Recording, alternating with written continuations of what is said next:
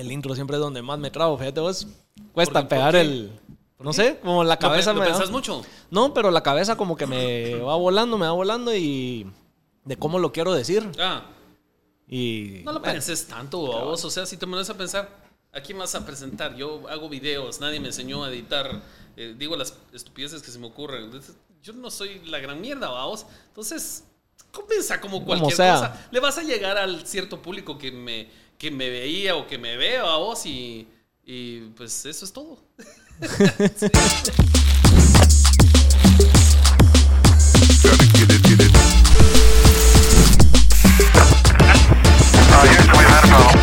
Bienvenidos a Hablando Pajas, el mejor podcast de todos. En este nuevo episodio tenemos a el gran Ronald McKay. Creo que A, a mí no me consta que sea el mejor, no. Es. Y si no está bien, lo va a hacer, vas a ver. Ahí andamos manifestándolo. Pero Pues, hay que ser. sí, eso es bueno, mira. Sí. Decir esto va a suceder en mi vida y. y- desde el episodio 1 y lo digo. Parece como una estupidez que diría cualquiera de esas chavitas que están ahí en la red. Yo digo, deseo, deseo tener dinero y mi cuenta de. Pero sí, vos tenés que desear cosas bonitas en tu vida y suceden, Sí, vamos. Yo- por eso también lo de la, lo de la placa que hablabas hace un Eh, Va a rato. pasar, va a pasar. Yo tengo mi, mi canal, te está contando, tengo un mi canal ahí donde estoy subiendo el contenido nuevo y, y sí mi, mi interés es tener esa placa atrás para tener otra excusa para irme a Estados Unidos de nuevo a recoger mi placa La plaquita. a algún lugar chilero a vos. Eh, sí, sí. eh, O sea, que también sos creyente de la ley de la atracción. eh, pues no la conocía como tal, pero sí pensaba, eh, mira, pues, ¿cómo te digo? Cuando, cuando comencé subiendo videos yo no esperaba nada. O sea, yo tenía mi, mejor cuate y, y nos juntábamos a chingar y mirábamos películas y todo el rollo y decíamos estupideces mientras mirábamos las películas. Después descubríamos que había gente eh, en YouTube que hacían lo mismo. Entonces, ¿cómo podemos replicar esto, vos? A las primeras personas que vimos haciendo eso eran creadores de Islas Canarias. Era gente que hablaba español, pero un español muy raro. "Ya, ya, ¿qué está pasando, mi niño? Y, y nosotros reíamos de unas estupideces que nadie más entendía. Y nosotros nos pusimos a replicar eso. El primer creador que vimos era uno que se llamaba eh, Sixtolo. Sixtolo se llama. Todavía está por ahí, es una leyenda en Canarias. Y están los canarionazos, vamos. Eh, el chavo que sobrevive de ellos, creo que, o no sé si era solo uno, es como, tiene una estética y también se ha tirado la política y cosas así, vamos.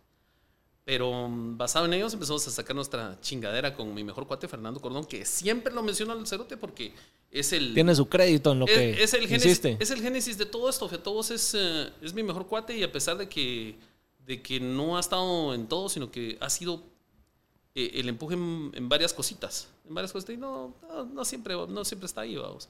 Pero, pero sí me, me influyó para dar el primer paso. No esperaba nada. Era anónimo por completo, vamos. No enseñaba la cara ni nada, solo subía las... Es, es que los doblajes son doblajes y ni siquiera está tu voz, está un montón de voces. Y, Pero al principio era doblaje o reacciones. No, doblajes. Los doblajes comenzaron en el 2006, cuando comenzó. Por ahí tenía unos mesecitos YouTube. A- Los únicos creadores que estaba por ahí era los chavitos estos de Smosh con su video de Pokémon que era famosísimo y lo mirabas una y otra vez porque no había mucho contenido que ver. Y aquí en Guatemala solo había un video, así si buscabas Guatemala, había un parín de videos. Un video donde estaban preparando chucos. Había alguien que grabó solo chucos así casualmente. Y otro que estaba grabando en las calles. No habían videos de nada. De nada. Pero no comencé YouTube. Yo comencé en Hi-Fi Videos. Ajá. Hi-Fi Videos, eh, subimos. Mira, pues. Estamos doblando una película con aquel y aquel se metió que, que dobláramos la película completa. Se lo tomó en serio el Pero doblaje. para, para hacer doblaje, para poder avanzar cada 30 segundos, nos tardamos días. O sea, 30 segundos, días. Un minuto, días. ¿Y ahí iban improvisando o sí medio El- iban el- armando el no, script? No, no, no, no, no, nunca, nunca fuimos de escribir. Entonces yo llegaba a la casa de aquel, eh, lo que me escapaba de, de local y aquel me enseñaba a editar. Aquel tenía una empresa de... mm, grababan anuncios. Ten- Tenían anuncios y trabajaban para marcas grandes y todo el rollo. Y aquel era como entre editor y un montón de cosas. Eh, Creo que era grip, un montón de cosas. Pero la empresa era el papá. Entonces la maquinaria estaba en la casa. Y había un cuarto así, negro, grande, lleno de computadoras, y aquel me enseñó a, a medio manejar Sony Vegas. ¿va? Ahí estaba medio manejando Sony Vegas. y me, me dio un crash course como de, como de una semana. vamos. Y pues ahí aprendí a, a- a medio doblar. Aquí tenía unos micrófonos muy bonitos, le arreglaba el sonido y se esmeraba. Eso sí se tardaba mucho. Se tardaba mucho. Entonces, cuando estamos en el proceso de doblar la película, la van a hacer cuatro minutos, ya llamamos, pero días. Entonces yo le digo, pues sí, ¿por qué no me das en una USB lo que está ahí? "Ay, es que no cabe porque es, mira el tamaño de la... es- eso no va a caber ahí, pues las USBs eran de 120 algo MBs o algo así. ¿va? Sí, no, Tener apenas de le cabía una foto, Tener ¿no? una de un giga era porque tenías billete, vamos, y yo no me podía comprar una de un giga. Eh, y al final lo hice hacer un videito chiquito y me lo llevé al local. Y tenía mi computadorcita que agarré una mi computadora porque dije, oh, ya está el internet. En vez de irme a meter al café internet a, a hacer compras eh, ahí, porque compraba algunas cosas en Amazon cuando todavía tenían buenos juguetes y buenos precios. De ella no, absolutamente no. Entonces eh, tenía mi compu ahí que había sacado por paguitos, ¿verdad? Y una compu así bien garra que las tenía en promoción porque ya se estaba liquidando la, la El tecnología. negocio, La ajá. tecnología estaba, ya, ya estaba quedada. O sea, me la dieron nueva, pero ya estaba quedada la, la compu. Y lo metí ahí y en mi perfil de Hi-Fi está la cuestión de Hi-Fi Videos que existía todavía. Y vine y subí el video una noche, ¿va? como eso a las 5 o 6, ¿va? Um, en un 2006. No recuerdo la fecha ahorita porque yo lo olvido todo, pero fue en el 2006. Pero por ahí. Ah, ah, en octubre del 2006 fue algo así. Y subo el video a Hi-Fi Videos y me voy a mi casa. Ahí se quedó cargando, ¿va? lo dejé cargando porque antes los videos costaba que subieran, vamos. Y era el internet todavía de teléfono que... Horrible. puta, una velocidad de... Horrible, vamos. Y, y me fui a mi casa, vivía en, la- en la zona 18, ni siquiera le comenté nada a mi mujer, platicamos ahí todo el rollo. Regresé al otro día a trabajar a mi local, mi, mi venta de juguetes que, que tengo desde hace 22 años, 22 años físicamente, no, 23 años físicamente, y ya me dedicaba a eso desde hace otros 3 años más. O sea, tengo como 26 años de vender juguetes. Soy juguetero antes que todo. No Antes logré de cualquier chingada. Igual ese local ya se volvió hasta medio famoso. Ahí te ha llegado a ver, fue a ver Mara mira, y todo. ¿ah? Fue el primero de su tipo aquí en Guatemala. Fue el primero de su tipo. Habían ventas de cómics, había gente que se dedicaba a vender cómics, gente que se vendía a vender, a, vender mangas, pero solo, solo yo vendía como juguetes así de retorno, juguetes sueltos y artículos así como de colección diversos. Fue la primera en Guatemala de su, de su tipo. Y ya después se soltaron por todos lados. Incluso muchos de las personas que ya, o si este es buen negocio, vos, pusieron local, podría nombrar tres o cuatro personas. Am, y pero, pero fue la, la primera de su tipo hace 23 años 23 en Guatemala. He tenido la suerte de, de- de ser el primero en varias cosas. Sí, has sido pionero en, en muchas cosas y, has inspirado no porque a sea una persona muy, muy planeadora, muy, muy genial, muy... No, creo que de chiripa o... No sé, así lo quiso el destino, el señor, no sé. Pero no tenés algún como feeling o estás como viendo qué tendencias están pasando para adelantarte a lo que... no. Lo que... O sea, Tendencias que están veo- pasando. Veo si sale algo y lo agarro con tu- entusiasmo, pero. Pero. No, no, en realidad no espero nada. O sea, lo único que quiero alimentar es ese aburrimiento y esas ganas de reírme, nada más. O sea, no busco, no, no persigo absolutamente nada. O sea, no andas vos como diciendo esto es lo que va a jalar ahorita, entonces me meto y a ver qué jala, sino si te parece y te caga de la diferente. risa, le das, y si no, no. Es que ahora funciona diferente, ahora es todo, todo, todo está mecanizado y todo está hashtagueado y todo está tendenciado.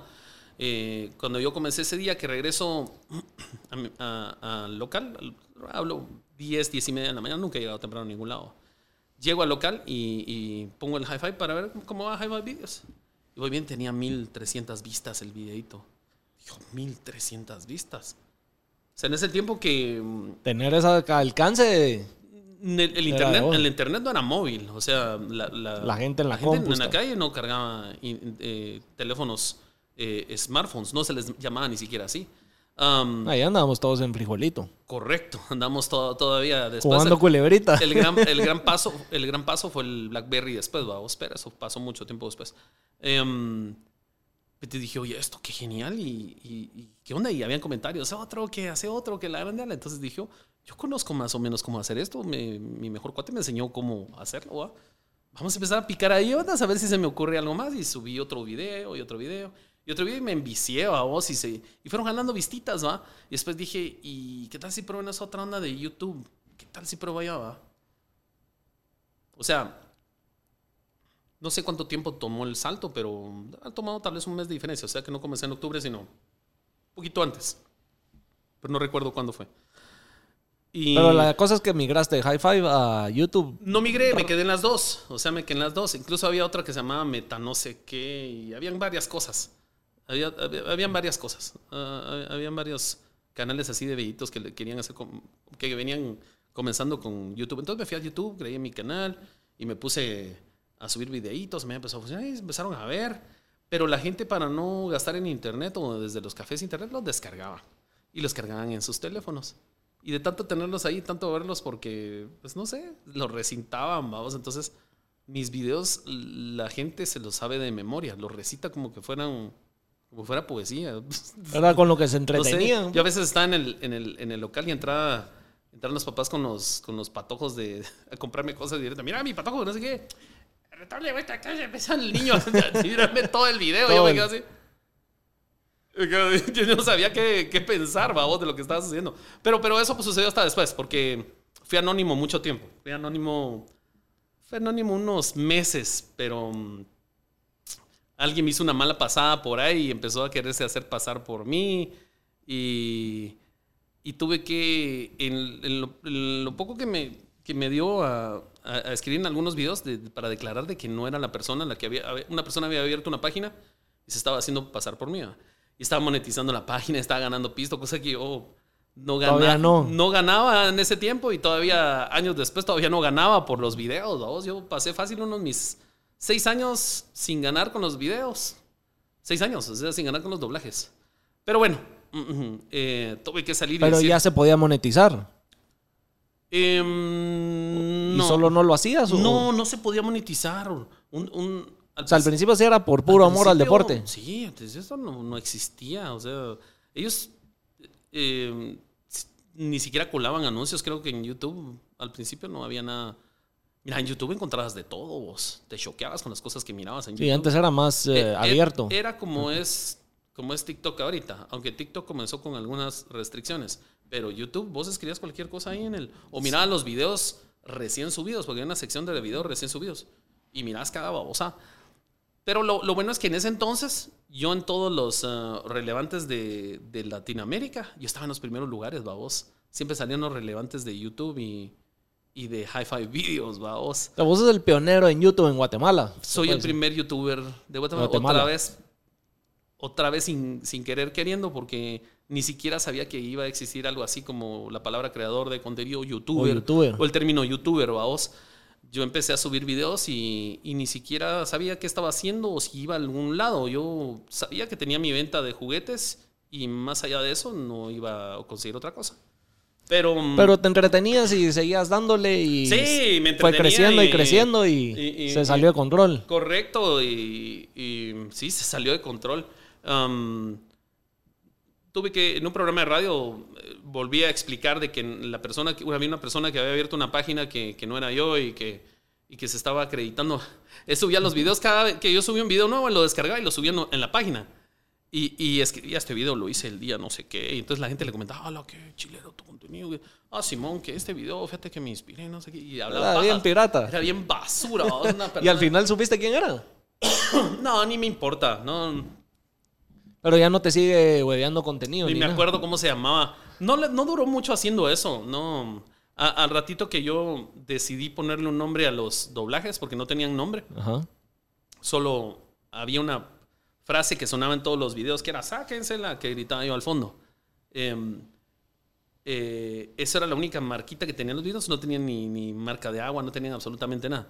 Entonces, hasta después, eh, con unas personas que.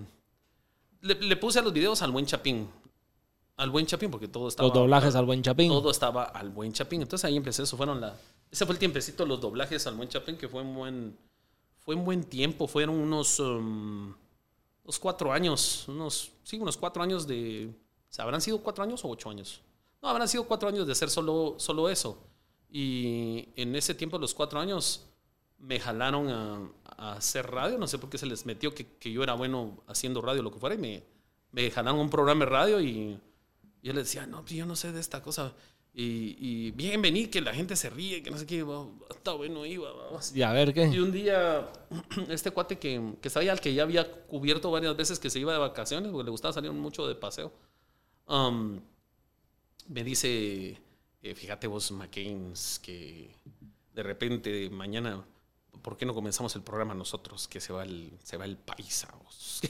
y el, eh, ¿cómo así vos? Fíjate que el paisa se va vos, entonces mañana, mañana, mañana empezás vos a las 6 de la mañana vos. Vos y yo no sé de radios. ¿de qué Solo así te dijeron que te ibas a así. quedar. Estaba caminando, sal- estaba saliendo de acompañarlos a las 6 de la tarde ahí en una estación de radio. E iba caminando a la par de ellos y, y me, se le ocurre decirme, mano, yo tenía 31 años cuando empecé a hacer esto, pues. O sea, yo, ya, yo ya estaba grande, pues. Eh, yo digo, y a esta edad, ¿qué chingados voy a hacer en radio? O sea, ¿qué es esto? ¿Será que me voy a meter a perder el tiempo acá? Y, y tenía razón y no. Mm, A mí me iba muy bien en la venta de juguetes. Cuando me meto a, a explorar este rollo de, De la radio. de la radio me empezó a ir mal, porque en los medios pagan mal. Ah, y a pesar de que el programa de nosotros fue un hitazo, vamos, cuando yo me metí ahí, el, el- el programa ya no tenía muy buen... Buen rating y, no, y cuando subió. me metí, la, la chingadera que armamos entre, entre todos en conjunto, se volvió muy de a huevo. Y, y las voces y personajes pendejos que hacía y todo el rollo. Y el programa pegó cañonazo y, y se empezó a vender pauta y éramos los rockstars ahí en todo el rollo y... y O sea, le llegaste a meter vos ese aliento, ese aire que necesitaba. el programa, se sin- puede decir. Sin saber nada y con ayuda de, de ellos, cada uno, cada uno ponía su parte, entonces me ayudaron y juntos jalamos. Y, y nos, y nos fue muy bien. eh, eh, pero yo no ganaba mucho ahí. Y entonces empecé a sufrir económicamente, ¿vamos? porque mi local se empezó a quedar. Entonces ellos tenían un personaje con el que me chingan ahí de que, de que andaba cargando a mis hijos en el semáforo y que la gran... Y yo y ya me montaba a seguirle a la chingada, pero de repente eso se volvió mi realidad. Yo ya yo en mi casa ya, ya, ya empezaba a sufrir carencias, vamos, ya... em, por estar dedicabas mucho tiempo a la radio y le no al dedicaba negocio. mucho tiempo a trabajar en un medio que me pagaba 3.400 pesos, babos. ¿Para qué chingados te alcanza eso? Y es el, es el salario de una persona, vamos, pues yo tenía tres hijos y estaba pagando una casa. Solo, el- solo, solo el, el pago, la cuota de la casa al mes eran como 3.700. O sea, se te iba ahí y todo. Sí, sí. Todo. Y me empecé a rezagar feo, me rezagaba y un día esto renuncié. Un día de estos renuncié y dije, ya, no- ya no puedo, me, me- me tengo que ir porque no, No te está O sea, saliendo. no me está saliendo y estamos sufriendo todos en mi casa y eh, vos habían días en que hubo una semana que comimos lo mismo. Le preguntaba a mi mujer que por qué estamos comiendo lo mismo. Porque no había para comprar comida. Estamos bien pisados, así, pero bien, bien pisados, vamos. Y eh, to- tomé la decisión, dije, "Bueno, me voy. ¿Qué si no me dejaron ir? Entonces ahí vienen, a, vamos a hacer un cálculo, decía el señor que el, el- que se... se ponía en la computadora, ese era su mate que hacía siempre que se ponía en la computadora. Posiblemente estaba jugando, no sé, puta, buscaminas, como decís vos, Ah, o alguna mierda y Tetris. Solo así. Fíjate que sí, estaba viendo que te podríamos pagar y me triplicó el sueldo. O sea, ahí mismo me, tripi- me Entonces triplicó sí el sabían el valor que le agregabas vos al programa. Sí sí estaba jalando cerca de medio millón al mes en pauta el programa. Sí, es un chingo. Es un vergazo. Habían Para los 3 mil que te daban ¿no? a vos. 30 y algo marcas, pero así son los medios. Así son los medios aquí, vamos. Y mm, eh, me triplicó, entonces dije, "Ah, qué buena onda. Pero fíjate vos que en e- eh, eh, cuando llegué a ese punto de que, de que él me triplicó y ya el lunes me está pagando o- o- otro un nuevo sueldo, días antes ya, ya me estaban empezando a pagar como para hacer anuncios en mi cuenta de Twitter o cosas. Estaban experimentando cosas raras, vamos. Entonces la primera Estaban persona- haciendo como el- la industria de los influencers y todo este... Sí, de la- mercadeo en de- las redes. De hecho, la primera, la primera marca que anuncié fue Adrenaline Rush. Vamos a tener la lata ahí, vamos. La primera marca que yo anuncié fue Adre- Adrenaline. Adrenaline. Que me pagaran, que me pagaran. Antes había anunciado en algunos restaurantes, pero te daban convito, vamos. Y poco, O comías gratis y con Co- tal de... Correcto. Cosa que todavía siguen aplicando. vamos. Y. Pero todavía no lo tomaba yo como una entrada fija y que me fuera a salvar de la crisis que estaba pasando, vamos. Yo de, de- de ayudar a mi mamá pasé a empezar a depender de mi mamá. Y mamá miraba dónde sacaba dinero y me daba, vamos. Entonces yo dije, no, y vos con ese mochila de Aquí- cargar a la familia y los aquí tengo que voltear esto porque no puede ser. Yo estaba bien. A mí me estaba yendo muy bien. Y me metí en esta estupidez de, de la radio y me está yendo pésimo. Entonces ¿Cómo vengo todos los días aquí a reír, vamos? ¿Cómo vengo a sonreír aquí todos los días si no la estoy pasando bien? Y, y eso, eso más un montón de problemas que yo ya estaba. El día que me, el día que me dijeron adiós, vamos, creo que me, me dijeron a- adiós, goodbye, porque fui a todos cabal por una mención de una marca con la que trabajo actualmente, vamos, que gracias a Dios con ellos ya llevo una década. Ya llevo una década de trabajar con ellos. La mayoría de las marcas con las que trabajo ya... Ya son de tiempo atrás, no son nuevas. Te puedo hablar de décadas. Algunas que me han ido dejando en el camino porque deciden tomar otro rumbo, whatever, vamos, whatever, tomorrow. Eh, Mira, pues, y ahorita eh, antes de que se me olvide, perdón sí. que te interrumpa, con eso de que la estabas pasando mal vos en tu día a día, pero en la radio andabas sonriendo, ¿cómo hacías para poder poner esa máscara, podemos decir? yo soy una persona muy introvertida, entonces me meto en un personaje. No, cuando empecé a hacer radio, los primeros días mudié, mudié cuatro meses, mudié cuatro meses cuando me están entrenando. Ya cuando ellos me habían jalado que Pero ya estabas de fijo en el programa ya estaba de fijo. y que no hablabas. Y se, y y se tronaban los dedos porque no sabían si iba a funcionar. Ajá. Pero en eso empezó la chingadera de tanto convivir que la cosa empezó a funcionar. Y agarré confianza y entre ellos mismos me empujaron. Eh, recuerdo que Julio Cruz era un, un compañero que aquel me exigía, aquel me decía, bueno, en el próximo corte nos vamos con tal y tal personaje. Pues, pero si no tengo... No, vamos con ese personaje. Y mira cómo le iba- haces. Y me lo sacaba de la manga, babos, y la mano se reía. Y, y también mi otro compañero que. eh, los que me jalaron a mi radio fue eh, Max Chávez, que era un salvadoreño que vivía aquí antes. Que aquel se le metió, repetía todas las babosadas, todos los diálogos de los. Que te digo que la gente repite las cosas de los videos, vamos. Y repetía todos los diálogos de los doblajes. Y, y aquel le digo, che, ¿por qué no jalamos esto? Y que- y aquel es como un argentino salvadoreño, una cosa rara ahí, vamos. y. Y insistió, insistió y hasta que me llevaron, va. entonces yo llegué y revelé quién era y todos, ay, mejor me hubiera dicho quién era, decían en los comentarios. Se hubiera quedado en el anonimato, mejor, ¿por qué dijo? Ay, está viejo. ¿Qué esperaban? Y dije, todos, mira, todos aseguraban que la mara que hacía los doblajes al buen Chapín eran, Era estu- eran estudiantes de la San Carlos. ¿Por qué? Por, el, por, el, por, el, por la jeta, vamos. Yo estudié en la Landívar. Yo estaba en la Landívar, vamos. Eh, y, y de hecho, todas las, las malas palabras que me sabía era de pura copiar, copiárselas a mi cuate porque yo no decía malas palabras, ¿va? Yo era, yo era un chavo muy de mi casa y mi primera mala palabra la habré dicho hasta que estaba en la universidad, vos. Pero en la universidad entré a los 15 años, entonces era que no estaba tan chavito, vos. O sea, sí, ¿Y ya. ¿Cómo entraste temprano a la U? Porque antes no había control de edad. O sea, a los 12 me podía haber ido a meter.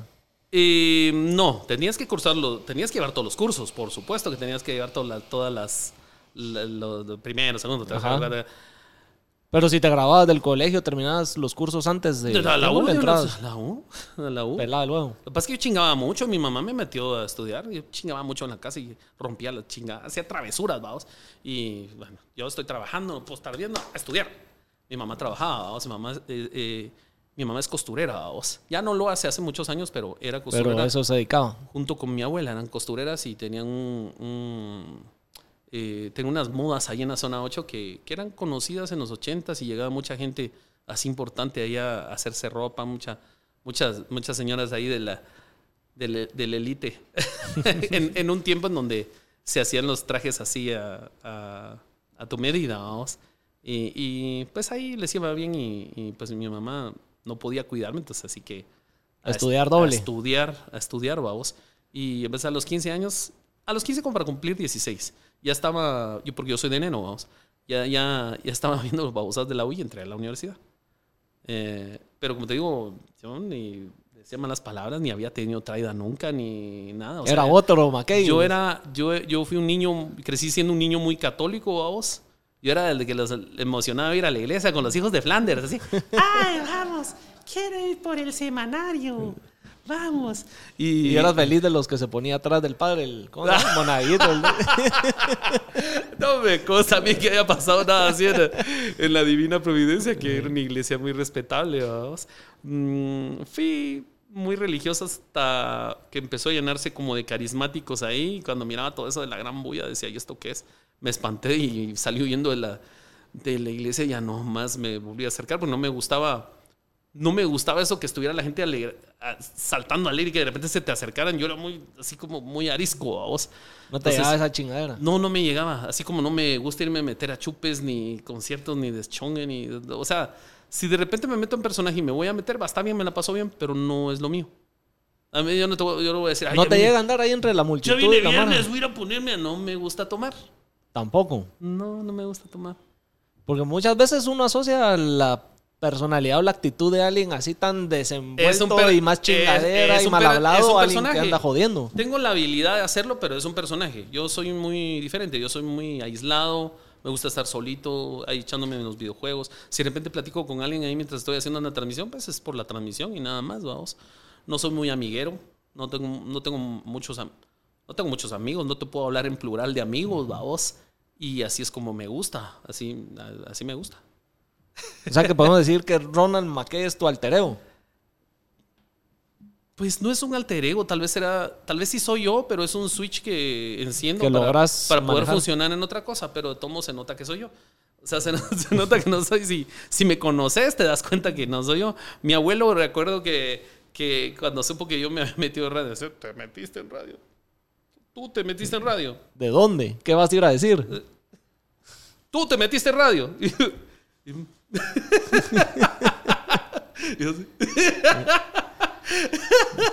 Mira, y siendo así mi tímido, pudiéramos decir, y empezás en radio, por ahí escuché de que para perderle el miedo empezaste a hacer en vivos. Sí. eh, ¿Cómo perdiste ese miedo? Fíjate vos que estando ahí, recuerdo que llegó una, una muy joven Andrea Henry, la de aquella que se pinta el cabello todavía rojo. Eh, llegó y en, en lo de Twitter había salido una cosa que se llamaba la Tweetcam, vamos, que estaba, cuando Twitter no era egoísta y no quería abarcarlo todo, había una empresa que hacía Tweetcam que lo podías postear en Twitter. Entonces yo todas las tardes hacía transmisiones en vivo y me ponía a transmitir desde el local. Al principio me odiaba y no sabía de qué hablar. Al principio. Pero ¿Y te quedas callado solo viendo la, darle- la cámara o qué? a darle. No, no, no, o sea, eh, pues, te, eh, pues sí. Eh, ahorita estoy esperando a que entre, que entre alguien acá y, y miramos qué vendemos. Y, pero en lo que sucede, ¿y ustedes qué están haciendo? ¿Me entendés? Eh, Y suponete si tenías uno, dos, tres eh, gente viéndote.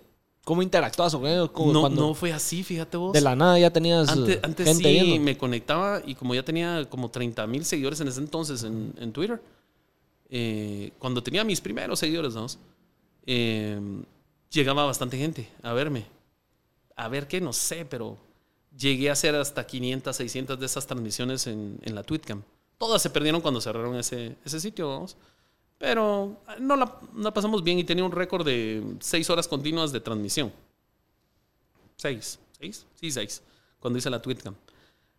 Y a partir de eso he hecho muchos en vivos así, los, los- a los que le llamo YouTube Solidario, Cafecito Solidario, Trafiquito Solidario. Eh, el que hacía en, en, en, Twit- en Twitter se llama la Tweetcam, pero después le- eh, ahí me echaba un- una tacita de café. Hay una panadería que se llama La, La Castilla, que son unas muy viejas, vamos. Entonces yo salía al local y les decía, espérenme, espérenme, muchachos, ahorita vengo. Ya encendía la cámara. A mí me cuidan aquí, que no sé qué. Entonces ya cuando regresaba están diciendo, vos se metió alguien a huevear. Vos, mira, fíjate que empezabas a chingar con eso. ese muñeco se movió. Era, decía la mara. Y yo regresaba con mi cafecito de la, de la Castilla, un cafecito así de a 1.50 en ese entonces, va. Y mi pastelito de 3, 4, con 5 pesos tenía armado mi, mi refa, vos, mi, entonces me Pa'l comí pastelito y, y mi cafecito. Entonces aquí está el cafecito solidario. Yo les zampé solidario porque estaba esa pendejada de, de los de la de los de la uni cuando estaban en el gobierno que a todo le llamaban solidario. Ah, bueno, la canasta. Entonces yo le puse, yo le puse el cafecito solidario y ahí con eso andaba chingando. Y me la pasé muy bien, vos, me la pasé muy de huevo y, y eso ha sido la, la esencia de, de- de todo lo que hago. Si, si me la paso bien, ahí me quedo. Ahí, ahí experimentas más con eso. Pase lo que pase, ahí me quedo y no pienso en nada más. No quiero saber de nada más, ¿verdad? solo lo subo y lo hago y si me la pasé bien, pues ya, yo ya gané. Yo he tratado de hacer en vivos y no, como que no le logro agarrar el feeling, fíjate vos, y me un, quedo... un en vivo es esto, solo que tener la cámara encendida. Sí, pero estoy hablando con vos. ¿Qué te falta? Pero si yo me pongo si te pones a hablar con eso. Y no sé qué decir, si, mira, no, si no nadie en- me está to- diciendo nada, en- en como que caso- me cuesta el yo ponerme a hablar de, ajá, Ensaya de porque, todo. va- porque va- en tu canal de YouTube vas a jalar más gente así. Entonces, de repente, sentate y, y ponete en tu canal de YouTube, encende un en vivo. ¿va? ¿Y qué onda, muchacha? Que aquí vengo a platicar con ustedes. ¿A qué me recomiendan que traiga? va? Eh, entonces va a empezar, ah, ¿qué onda vos? ¿Qué onda? Yo viví el episodio de no sé qué. Ay, mira que te habla otra cosa cuando les preguntas otra babosada. Dice, vos te vi ahí en la Bolívar, vos, que la haría?". Te hablan de otra cosa, vos le estás preguntando, pero vos decís, está bien, voy a usar esto después, va. Entonces vas viéndolos y decís, ah, lleva el pin plata. Ay, pero vos, eh, es que el pin, pero ¿y cómo contacto al pin plata? Y yo, vos, yo conozco ese mi vecino. Y entonces la mano empieza, empieza- a platicar. Entonces vos estás eh, interactuando con los comentarios y te vas. ¿Cuál es el secreto? Como decía la, la Henry. Eh, ay, no, s- sale encender esa, sale encender esa, ahí vas, va. Y, y es cierto, lo, le encendí la cámara desde el primer día que hice la Twitter y poquito a poquito se me soltó la lengua para estar en, el, en la radio y ya que ya no, ya no mudear. Se me soltó la lengua Ahí le perdiste el miedo. se me soltó la lengua a todos y, y ahí le, le di parejo a vos. Y decía que por recomenda- recomendación de aquella, a vos. Ya que al rato abandonó la Twitch, me le dio como hueva, ¿va? porque no le da tiempo, porque tenía un programa, no sé qué. ¿va? Y yo seguí de largo ahí me, y me la pasaba muy bien. Y no he dejado los en vivos desde ese entonces, ¿va vos. Cada cierto tiempo que puedo, me echo un en vivo por ahí. ¿Qué tan seguido los haces? Mm, no tengo una como, digo, ahorita lo voy a hacer, digamos, ah, lo, lo voy a hacer ahorita el viernes. No, no hay horario para mí para absolutamente Si se te da la gana, lo prendes. Mira, pues para lo único que tengo horario ahora es para ir a hacer la- lo que hago ahora, que se llama la búsqueda de scavenger, que me voy a meter a los, a los, al mercado del guarda a buscar cosas y si encuentro cosas chilenas las voy mostrando y todo ese contenido lo voy subiendo por ahí por el sábado, domingo a, a mi canal y subo un video por lo regular. Que eso es lo que estás buscando juguetes y ahí como Para buscando local. joyas Que, que es, es algo perdidas. Que, es algo que he hecho desde hace más de 35 años, vaos. Solo no lo documentabas. Porque antes era, exactamente, porque antes siempre fui coleccionista. Entonces, desde hace ya un montón de tiempo lo hacía, solo que simplemente no está involucrada la cámara. Entonces, ahora hace, cuando estaba a punto de empezar la pandemia, lo empecé a hacer. Eh, ¿cuánto, ¿Hace cuánto comencé con la búsqueda de Scavenger? Comencé hace como cuatro años con la búsqueda, tres o cuatro años con la búsqueda de Scavenger. Y, y pues ahí va, es algo que... Lo que me ha llenado mucho de la, de la búsqueda, a pesar que no ha tenido la misma cantidad de vistas que, que todo lo anterior que he hecho, es que he beneficiado a un montón de gente que tiene negocios de, de- de juguetes. La, la exposición. La exposición. Entonces ya la gente ya hasta los nombra. Paso por repetición, ya, ya los nombra y dice, ese es el tal y tal y está en tal y tal. Y eso que estoy viendo ahí lo voy a ir a comprar. Entonces la los negocios has visto que han empezado a mejorar, vamos. Una cosa increíble que ha sucedido en, en el mercado del guarda. Y, y no solo Estás ahí, haciendo una publicidad sin querer Sin queriendo. querer. ¿va? Sin querer queriendo, ellos me están ayudando a hacer el contenido y. y de alguna manera estás y- apoyándolos. Sí. Entonces, al principio se me miran como ariscos, así como. ¿Y este qué? Pero ahora me reciben felices, ¿va? No me regalan cosas, ni me dan mejores precios. Y tampoco busco yo eso, ¿a vos? Porque mucha gente opina eso rápido, ¿a vos? Eh, A este porque se lo están regalando está yendo. a mí me llena la acción de ir y grabar. Eso es todo, no pido nada más. Nunca me, no me regalan cosas, no, no me apartan algo, no me dicen, aquí te tengo esto para, para que lo enseñes y para que llévatelo, ¿verdad? No, ellos, eh, ellos sí tienen muy claro que negocio primero, vamos, y, y les va bien. Y yo estoy muy feliz porque yo también soy juguetero, vamos. Y, y se siente muy bien llevar dinerito a la casa con tu familia, vamos. Porque sé lo que es estar jodido, vamos. Yo ya probé eso varias veces, vamos. Lo, en la vida tenés etapas, vamos. Te lleva la chingada unos 3, 4 años, te va bien uno. salís adelante. Por lo menos mi historia- Son ciclos. Sí, por lo menos mi historia, unos 3, 4 años me va mal.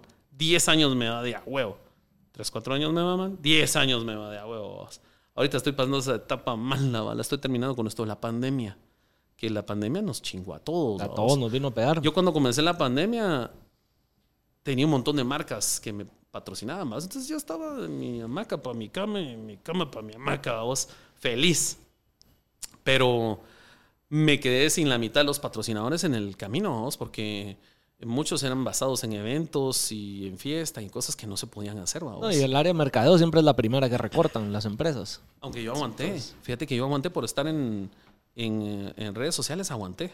Aguanté un buen tiempo, pero eh, ahorita ya se nota que, que se está recuperando la cosa poco a poco, gracias a Dios. Entonces digo yo, ya esta etapa que justo voy a ajustar también los cuatro años, que es la- el ciclo, ya se nota que la cosa está mejorando. Mejorando. Están viniendo otra vez nuevas oportunidades eh, y, y están llegando nuevos contratos y ya ahí estamos, vamos. Pues si me, me estabas contando antes de empezar a grabar que la pandemia sí te la tomaste en serio y que no habías salido y aceptado invitaciones de ir a otros lados y eso. Mira, pues, ¿Qué mm, fue de Ronald de la pandemia a hoy?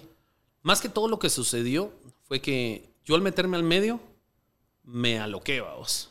Y me entregué a la party y, y a todos los lanzamientos, compromiso y cuanta babosada. Y que créeme que cuando vos estás en esa babosada, hoy hay un lanzamiento, no sé qué, hoy estreno, no sé qué, hoy no sé qué, vamos a cubrir, no sé qué, y no estás en tu casa nunca. Ya de por sí yo no estaba en mi casa porque me mantenía en el local todo el tiempo.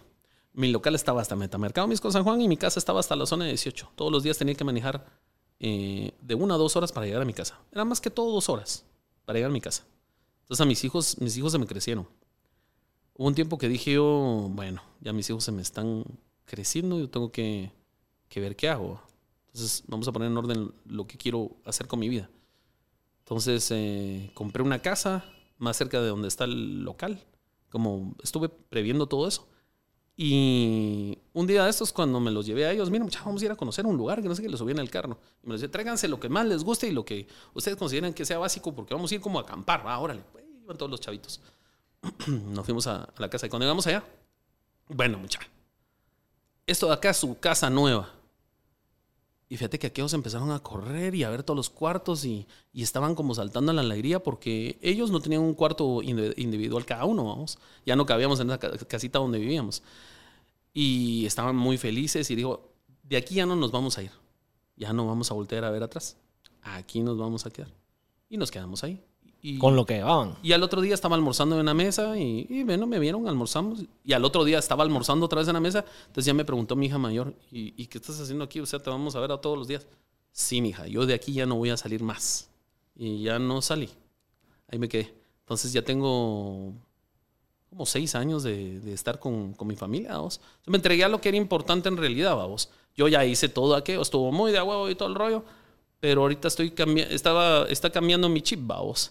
Eh, incluso los videos que yo hacía antes, a pesar que mi, mi hijo participó en algunos, no, no me gustaba que los viera después.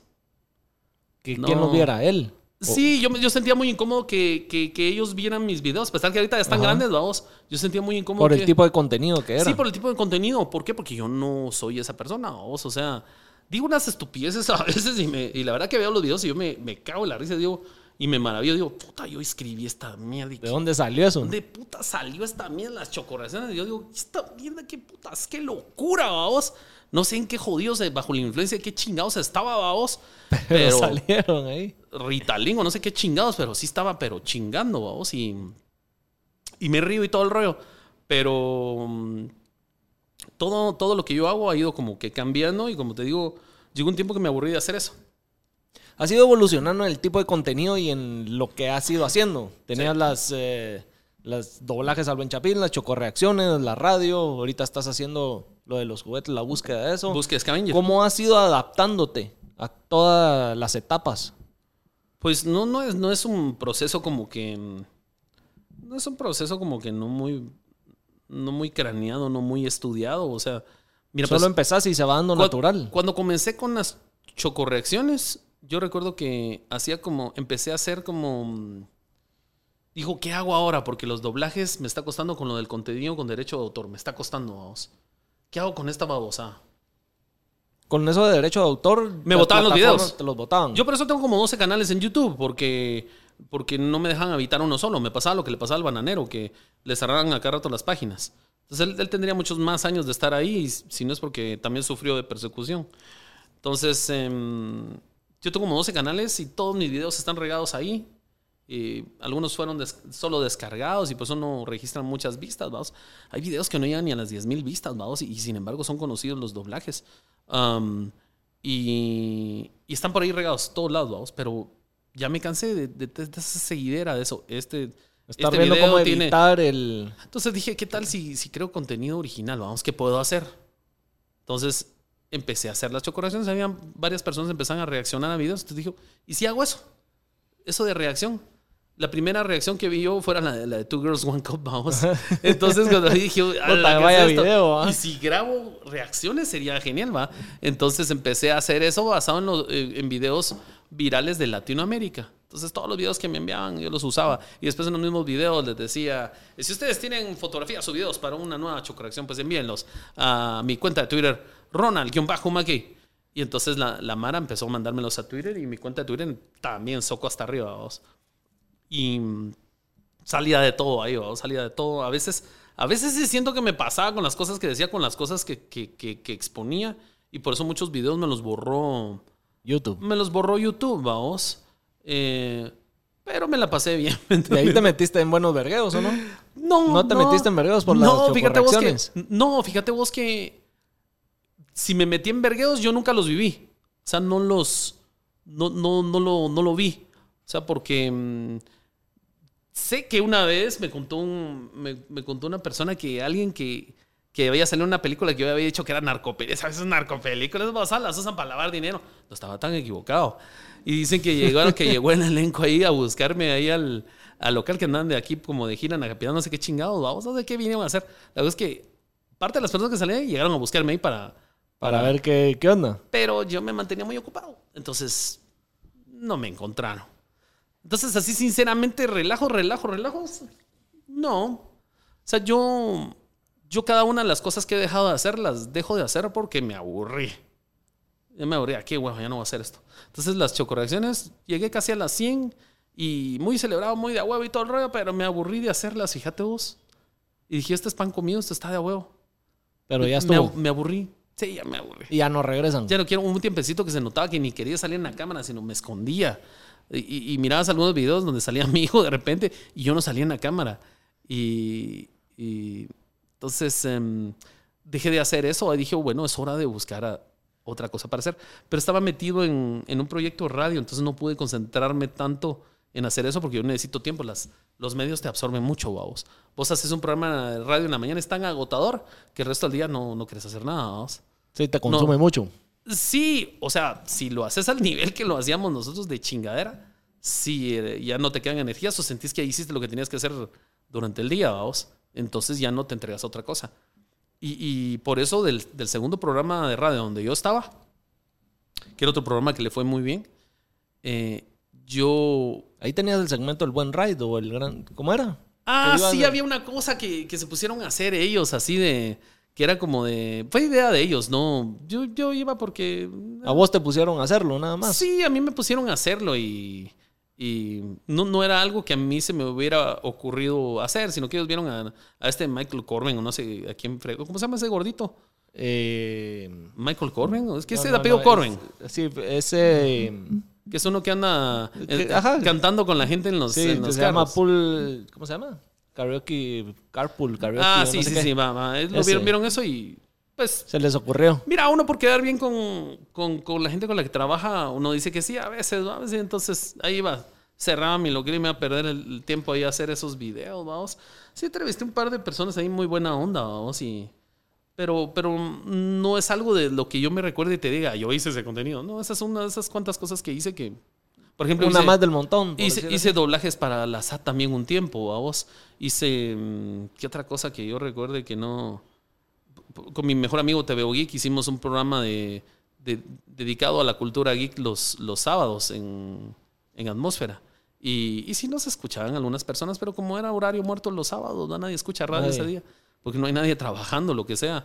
Entonces, hicimos dos meses de prueba y, mira, yo quiero que me haga dos meses de prueba, me decía el director. Y sí, me parece, ahí de repente... Ahí lo dejamos, dice, ¿no? Lo dejamos, no sé qué. Y ya cuando llego con él a los dos meses, me dice, ah, fíjate vos que no he tenido tiempo de escucharlo, vos echate otros dos meses. Dije, ah, no, huevos. Te están usando. Sí, como, como es en todos los medios, vos ahí siempre andan viendo cómo te comen más y no te entregan nada, vamos. Ah, bueno. Entonces, siempre es mejor trabajar, trabajar en lo que tenés vos, ¿va? en lo que es, en lo que es propio, además. Y hablando de eso, vos también podemos decir que fuiste medio pionero en el mundo de los podcasts en Guate. Había, Pensaste había, los eh, Illuminates. Illuminates hace años. Había un podcast antes, creo yo que... De Guate. Sí. Pero fuiste de los primeros. Pero, pero ahí... Eso no, no fue idea mía, pero sí lo disfruté. Eh, eso fue idea de Mauricio Macal, que también habita por aquí, se mantiene por acá Mauricio Macal. Y, y me llamó y originalmente quería hacer un, un, un podcast. Se le ocurrió hacer un podcast conmigo. Y, yo, y no sé de dónde se me ocurrió decirle que metiéramos a Francisco Páez. Y ahí llegó Francisco Páez y órale, vamos a hacer, ¿de qué es? Yo sí le entro, mucha. Órale, qué interesante. Y ahí llegó el, el, el Florido también y juntamos un grupito ahí, cuatro personas y nos la llevamos muy bien y e hicimos varios episodios de los primeros podcasts de los poquitos contaditos con los dedos de guate. Pero no, no fue el primero. No, No, pero fue, o sea, Era en ese entonces. primeros tres, tal vez. Hoy en día habemos un montón metidos en este medio. Ahí y anda. cada vez hay más gente que se quiere meter. Hay un montón de creadores ahora. Ahora todo, el, todo el mundo graba, todo el mundo edita, todo el mundo hace... Yo estuve solo mucho tiempo. Yo sí, no, estuve- sí, fue, fue, fue, fue- no, tal vez no el primero, pero sí fueron de los primeros. Lo que te quería preguntar con eso es, vos de estar en radio a tener tu propio programa, ¿qué diferencia sentiste y por qué no lo seguiste? De estar en radio a tener mi propio ro- programa. ¿Qué te Ajá. referís? Porque, digamos, yo acá soy el dueño de mi contenido, de mi tiempo, de todo, y yo, lo distribuyo yo- a mi yo manera. Comencé, yo comencé siendo el dueño de todo lo mío, en, lo- en los doblajes, Pero te fuiste a radio, ahí... pero no soy locutor. O sea, sí, sí voy haciendo dos programas número uno en Guatemala, pero no soy locutor. Y no es lo mío. Lo mío son los videitos de Ajá. internet. Y antes que eso, vender juguetes, aunque no venda muchos. No, yo entiendo, yo entiendo, pero Ajá. La diferencia de estar en radio a estar en un programa como este que puedes decir y expresarte como se te da la gana y sos el dueño de, de tu contenido, ¿qué diferencia sentiste? Y si vos de ahorita dijiste que no hay nada como ser tener lo propio tuyo, ¿por qué? O Es sea, lo ¿qué mejor, pasó? eh, es lo mejor porque eh, llegan las marcas y, y- y vos cobras directamente. Así es. Si, estás en Toda un la medio- monetización es tuya. cuando empezó todo eso de los de los influen- cuando empezó todo eso de los influencers que le pusieron ese nombre después eh, si estabas trabajando en un medio ellos decían ah no estás trabajando aquí y sos famoso por nosotros así que nosotros vamos a cobrar primero y te vamos a pasar tu menú de Burger King y no la cosa no es así y, y creo que esa fue una de las razones por las que me echaron de la primera estación de radio y, y me echaron a mí y ahí a toda la mara que estaba ahí trabajando se la aplicaron, vamos. Todos detrás. To- y todos sí, dice los. Y, se quedaron ahí, los, no bueno. Eh, se quedaron a- haciéndola y yo, gracias a Dios, eh, no fue porque yo tomara la decisión, sino porque ellos me echaron y, y pues nomás me sacaron de ahí. Y yo dije, oh, bueno, ya me está levantando económicamente, ahora me quedé sin esto y ahora qué hago. ¿Y el podcast empezó antes o después de eso? No, hombre, el podcast pasó mucho después. El, el- el- los Illuminates pasó. Pasó en el intermedio. Pasó en el intermedio, cuando no, no tenía el primer programa de radio. Entonces eh, sucedió el podcast y sucedieron las chocorreacciones en el tiempo que descansé. Y esos tiempos donde descanso son muy favorables para mí, fíjate, porque me puedo dedicar lo mío y no tengo quien me esté chingando y estarme levantando temprano, ni, ni, ni compañeros que te quieran poner el dedo, ni. Es una cosa horrible, vos. Una cosa horrible, horrible, horrible. Eh, por eso cada vez, cada, cada vez soy más alérgico a las personas, ¿va? vos. Eh, Más te aislas. Si más me aíslo, más, más digo, tengo razón, me tengo que aislar. Todo, todos los cabrones están allá afuera para joderte y para pensar nada más en ellos, vamos. Entonces, sí, no. Muchas veces he intentado acercarme y echar la mano en algo y de repente se ponen mulas, ¿va? entonces digo, "Ah, Dios, Mejor no. no, no estoy bien solito, yo no me chinguen. Hacer una colaboración con no sé quién, hacer otra colaboración, a la verga, no necesito yo remos. Estar para- haciendo eso. No necesito yo de eso, no. No, mierda. Pero sí has hecho colaboraciones con más eh, youtubers No. e influencers. No. Eh, no, no, no. Creo que una vez acepté nada más una entrevista de, de David Godoy. Acepté una entrevista. No, no era entrevista, acepté llegar a su casa. Entonces aquel tenía la computadora ahí y yo me llegué a sentar y dije, ¿qué chingados iremos a hablar con este? Y, y se puso a Así hablarme- como llegaste aquí, aquí se ¿qué puso a decir? Sí, yo dije, vamos a platicar X y Y. Y se puso a hacerme preguntas incómodas, como que yo era pornstar o algo así.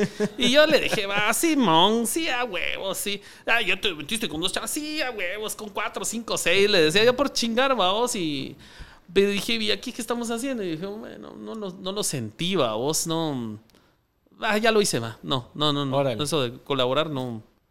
No es lo mío porque. Mejor vos lo tuyo y ahí Lo que, lo pasa es que cuando me cuando se me ocurren las cosas, yo las hago cuando yo quiera. Y si no, pues no las hago. ¿No? ¿Para qué? ¿Vos cuándo vas a sacar otro doblaje? Cuando se me ronque el culo. Cuando, cuando se me ronque lo voy a hacer. Si, si no, no, lo, no. quiero hacer, no lo hago. Y van a pasar meses y no voy a hacer un doblaje. ¿Vos por qué dejaste los doblajes?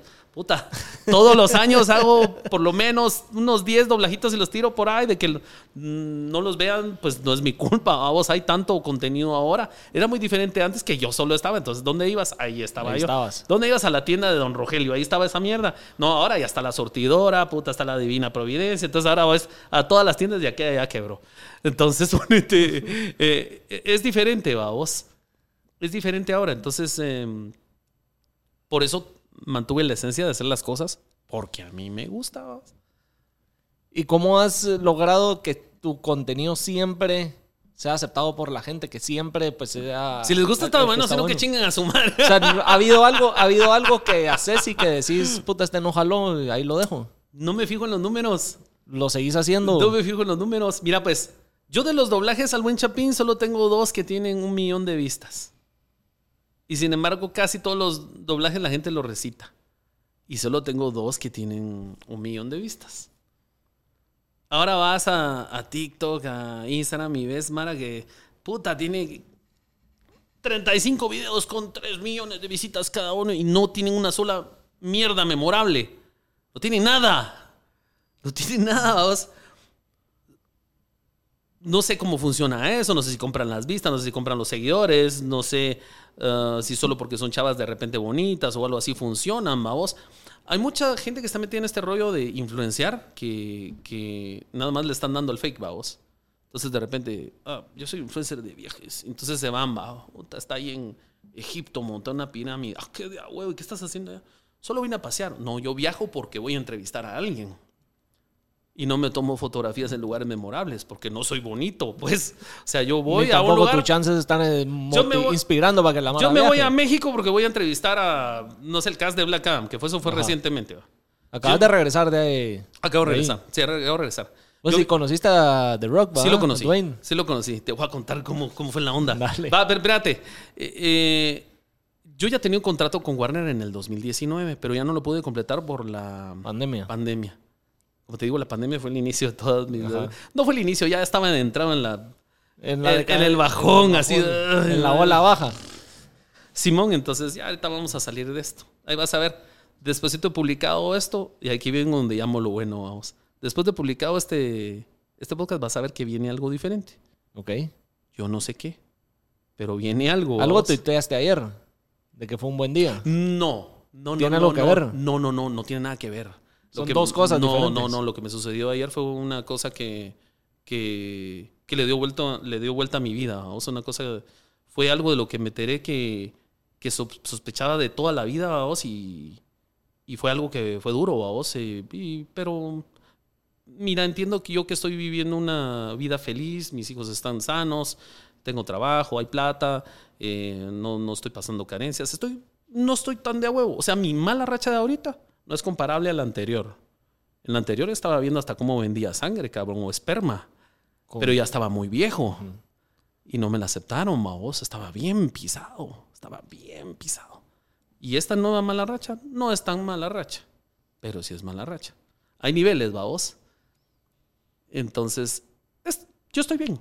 Y tengo razones Tus hijos para... también y de salud Tengo también. razones para darle gracias a Dios todos los días. En esta mala racha le salvé la vida a mi mamá y a mi papá, junto con, con la ayuda de mis hermanos. Le salvamos la vida. Sí, literalmente le salvamos la vida. Pasamos días durísimos, así durísimos. Y nos quedamos sin plata. Nos quedamos sin dinero, vamos. Y, pero se vuelve a hacer, vamos. Entonces que nos den un parín de añitos más mis viejos, vamos. Aunque esté mi mamá nada más para putearme. Pero eso es lo importante para mí, vamos. Es mejor tenerlos a ellos vivos que poder decir que te puedes ir a comprar algo. Sí, yo le digo... Ese- eso, eso no se repone. El exactamente. dinero va y viene. Exactamente, ponete. mm, y pues ya vengo saliendo de esta, vamos, lo entiendo porque han, han aparecido varios indicios de, de- de- de experiencias nuevas, eh, nu- nuevos contratos y cosas así que me van llevando hacia otro lugar. Entonces yo sé que ahorita viene. Ya se ve la luz al sí, final. yo sé que viene algo, vamos. Siempre tengo que pasar esa etapa en donde dejo atrás a las personas con las que estuve y voy a lo nuevo y siempre voy bien. Y las personas tal vez que estuvieron conmigo en el pasado y que me trocearon, no pasó nada con ellas. Pero eso decidieron hacer y...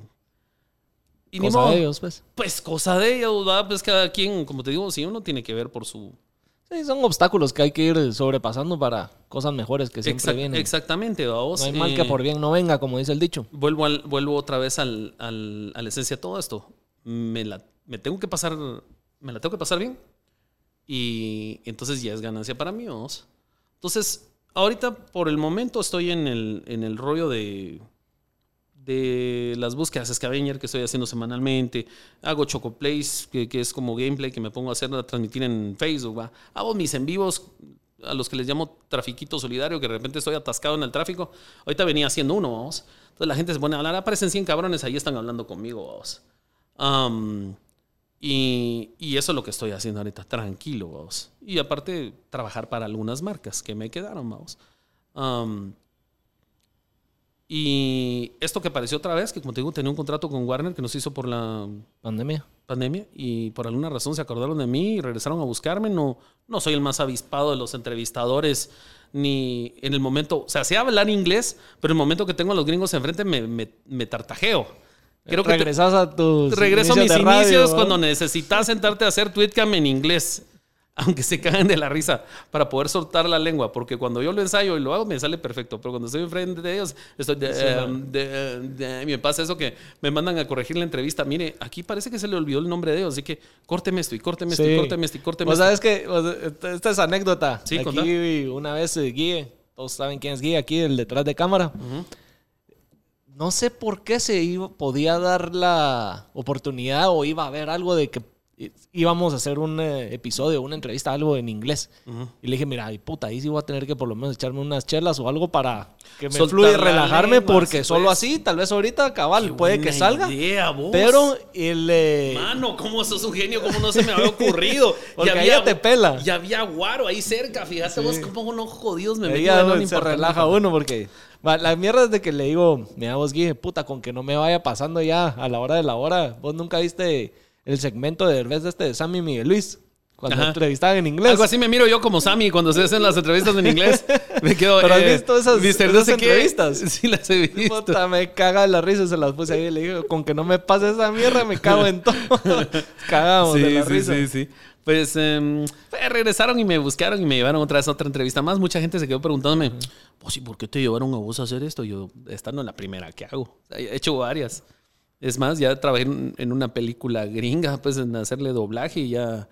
Eh, incluso fíjate que iba a salir en, en, en una, en una foto que iban a utilizar para la película Los Nuevos Mutantes Ajá.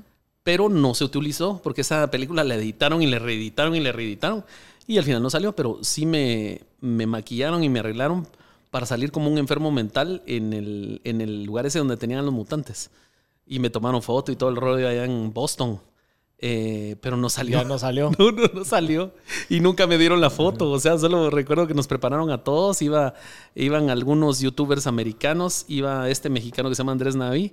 Y estaba yo. Y, y también tuvimos ese, ese día la oportunidad de entrevistar a, a Anya Taylor Joy cuando estaba comenzando. Y recuerdo, muy agradable la canchita esta. Recuerdo que, que ella todavía nos hizo el comentario de que no sé por qué no me contratan, que no sé qué, porque yo he estado eh, haciendo casting y no, simplemente no sucede, que no sé qué. Entonces yo le digo todavía en español, porque como estaba ya, le estábamos hablando en español, "Eh, bueno, no tengas pena, o sea, se nota que te va a suceder, se nota que va a pasar. Y Cabal empezó a salir en, en licas bien geniales después Se de los nuevos mutantes. Los nuevos mutantes se, se, se atascó. Ajá. Pero después de eso empezó a salir en un montón de, de cosas muy geniales y le fue muy bien. Muy chulita. A mí me, me gustaba mucho como era antes, así que estaba como, como rellenita. Ahorita está bien delgada. Y también conocí en esa ocasión a Maisie Williams, la de Game of Thrones, la que, la que es la niña esa que tiene la, ¿Sí, pues? la alfiler. Va, pues es- esa vez comimos con, con ellas, así sin saber que íbamos a comer con ellos, comimos con ellas en la misma mesa. Comimos en una mesa así de las que ponen en la producción, que te ponen unas babosadas así de buffet muy selecto, vos. Entonces, en el descanso que tienen del rodaje todos para almorzar, hicimos nuestra colita también para ir a pedir comida y nos sentamos. La Macy Williams se sentó ahí adelantito, ahí adelantito, más adelante en la mesa, eran unas mesas largas, como las de Harry Potter, ¿va? Pero adelantito estaba Macy y estaba su doble con ella y, y unos patojos que la acompañaban. Y fue muy genial. Eh, al principio estaba arisca, así, arisca. Ni me volteen a ver que- Hay, hay actores que se ponen ariscos, así como Tom Holland, de repente es así ariscón. La primera vez que me topo a, a Tom Holland, estábamos, estaba a punto de entrevistarlo allá en... Estaba también ahí en el San Regis, en México. Y... Y yo estaba como Forrest Gump allá afuera, estaba de tomar limonada gratis y nervioso y, y miraba lo que tenía que, dijo, se me miro la mano así y pregunto. Y, y había alguien ahí que, le di- eh, que sale y me dice, eh, ya le digo yo, ya pasaste, sí, ya pasé. ¿Y qué tal son? Que no sé qué, son, son buenos. Ya viste que te dije que, que era fácil, que no sé qué. Yo hablando con él de que era fácil, no te preocupes, hombre. Y el cuate era un experimentado ahí de CNN y iba a decir, te preocupes, no tengas Tranquilo. nervios, hombre, tranquilo, hombre. Y... Y me iba a tomarme limonada y, y voy. El salón estaba allá a la vuelta, aquí a la vuelta del segundo nivel, segundo, no, tercer nivel del, del San Regis. Y me fui a la vuelta y allá a la vuelta está el, baño. Y estaba el salón en donde estaba el set y se iban a hacer las entrevistas. Y estaban las mesitas em, donde estaban los micrófonos y cosas que les iban a colocar a ellos. Lo de después que me topé a este, le dije, no tengas pena, todo va a estar bien. Eso sucedió después. Antes, cuando, antes de que ellos llegaran, de primero pasó Jake Gyllenhaal. Pasó metido en el celular. Así metido en su mundo, así para que no lo voltearan a ver ni nada. Directo meterse ahí al cuarto. Y en todas esas yo estaba a entrar al baño, porque no puedo tomar líquidos porque ya estoy que quiero ir al baño. Y mm, me fui a meter al baño y, y salgo yo del, del baño y cuando salgo me topo de frente a Tom Holland, vamos. Y Tom Holland se para a la par mía así.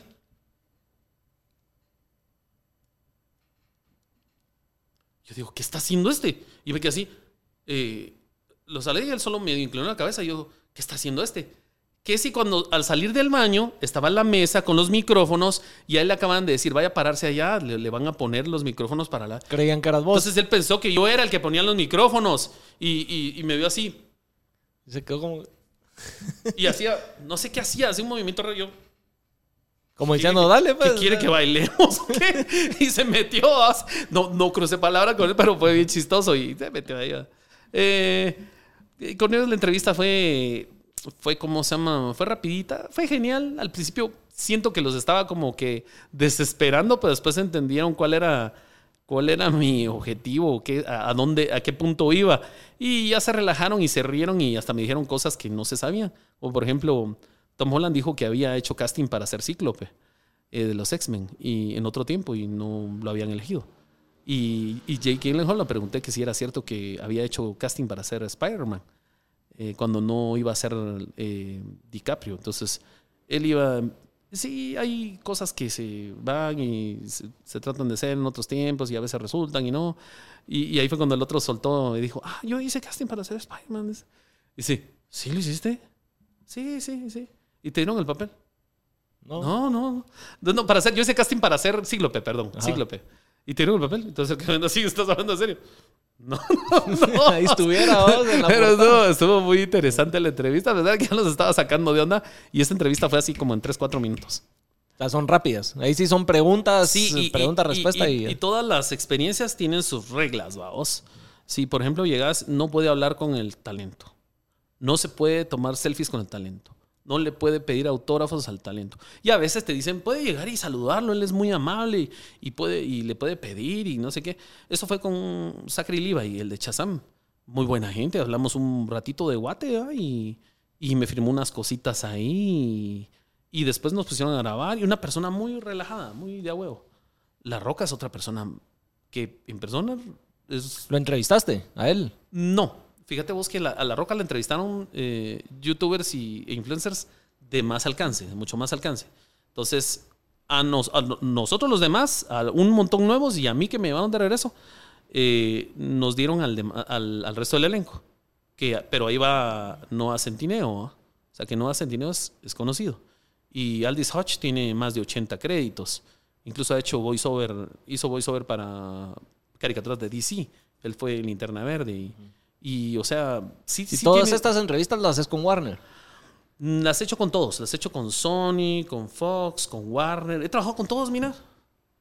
Sin darte cuenta, ya vas con todos. Sí he trabajado con todos. ¿Y cómo paré en eso si yo solo... Pero ahorita, ¿estás con Warner con contrato o simplemente No. las diferentes. No, solo, eh, solo me llevaron ahorita. No es como que me vaya a quedar a fijo, no. Es más, hasta ahorita no sé si les gustó la entrevista que hice o si dijeron, no, tráiganse otro más joven. Ahí no importa que, que no le llegue a tantos, pero O traigan sea, a alguien te- que- todos tienen como un entrevistador que pueden jalar y para que le saques el contenido. Es que la, verdad, la verdad, preguntame, no sé qué chingados hago ahí, vos. Yo, yo estaba en mi local un día y dije, voy a hacer un. do- mi, mi amigo me enseñan a hacer, editar videos, doblaje doblajes y no sabes ni cómo y vamos qué ahí. hacemos. Pero no quiero que se sepa nada de mí, no busco nada, no quiero ser famoso, no, no quiero nada. O sea, no quiero. Yo solo quiero hacer esto, cagarme la risa, porque eso es lo que me gusta. Quiero O sea, chingar con esto. eso. Y de repente estoy ahí parado frente a Dwayne Johnson y digo, ¿cómo llegué aquí? ¿Cómo La- ching- de las vueltas, ¿va? Lo, ¿Cómo la chingados, sor- eh? lo que te va sorprendiendo la vida. Y eso con respecto a eso. He hecho un montón de cosas más, vos, un montón de cosas más que yo digo, ¿qué hago metido yo en este mundo?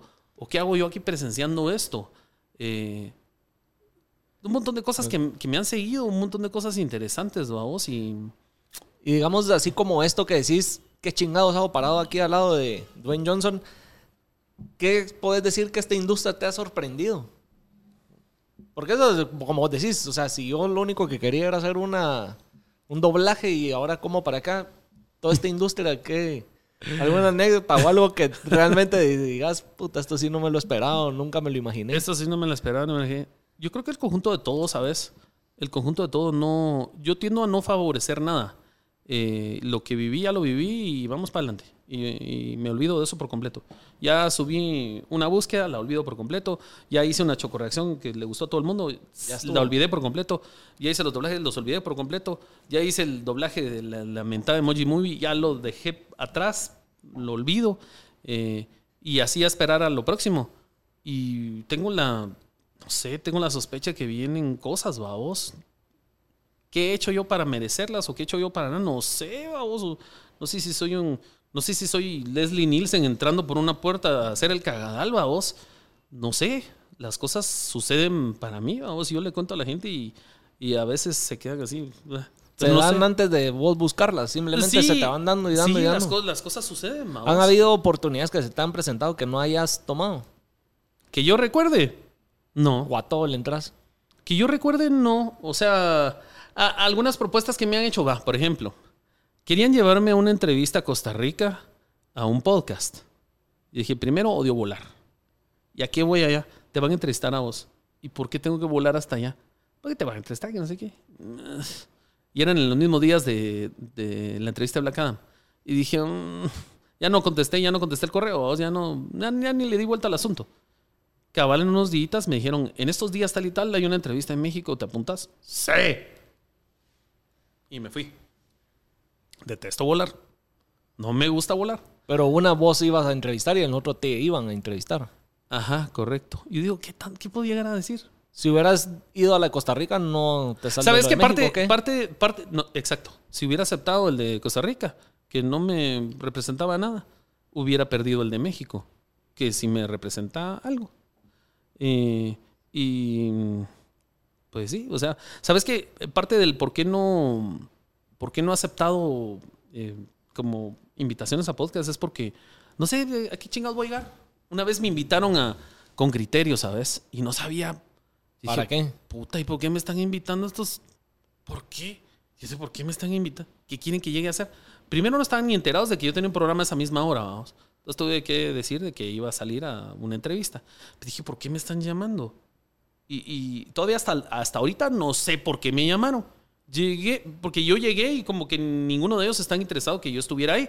Ah, el único que estaba así como que muy buena gente era eh, este Font. Pero ponete, Pedro Trujillo está como la chingada peleándose con el teléfono. Y la otra señora nada más me miraba de pies a cabeza. Y, y- y- y- digo, ¿qué hago aquí? O sea, ¿por qué me invitaron? Entonces he limitado las, la- la- las invitaciones. Digo, no, si no tengo nada que llegar a aportar, entonces, ¿para qué? ¿Para qué? Porque ni ellos sabían, ¿Para qué, eh, ni, para ni- qué te querían? ni ellos sabían qué estaba haciendo ahí, ¿sabes? Eh, ellos eh, me hacían preguntas bien raras. Por, por ejemplo, antes de irme, todavía la señora esta que se llama Claudia me preguntó que qué opinaba de la pobreza. Y yo me quedé, ¿qué opino de la pobreza? ¿Y qué opinas? Entonces, entonces pensé, en ese, en ese momento pensé, dije, estos señores han de pensar que busco tirarme para algo, para política o algo. Fue, fue con la pregunta que prácticamente me fui de ahí. Entonces yo solo le, expliqué lo que había sido mi experiencia personal. Ah, pero usted no ha sido pobre, que no sé qué. ¿Qué, le puedo decir de regreso?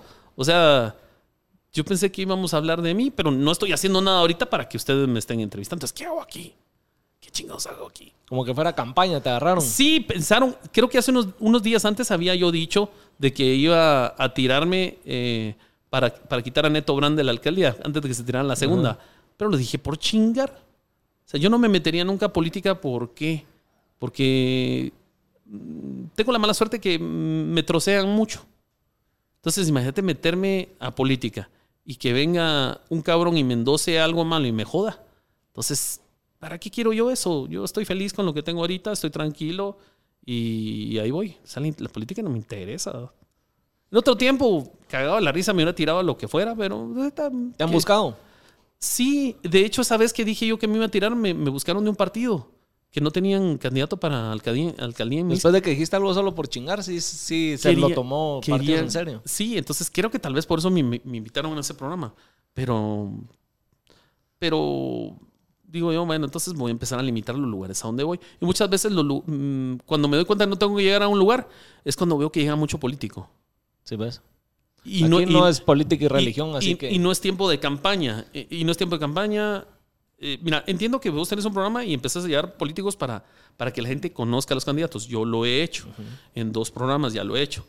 Y he conocido a resto de cabrones. Que, a muchos que están jalados y otros que ya ni se pueden tirar. y pero cuando no es época y tenés un podcast y estás invitando candidatos, digo, irme a meter ahí y que entre. Y a la hora que Para abran. Te empiezan a asociar con. A la hora que abran esa página, que miren a los candidatos y.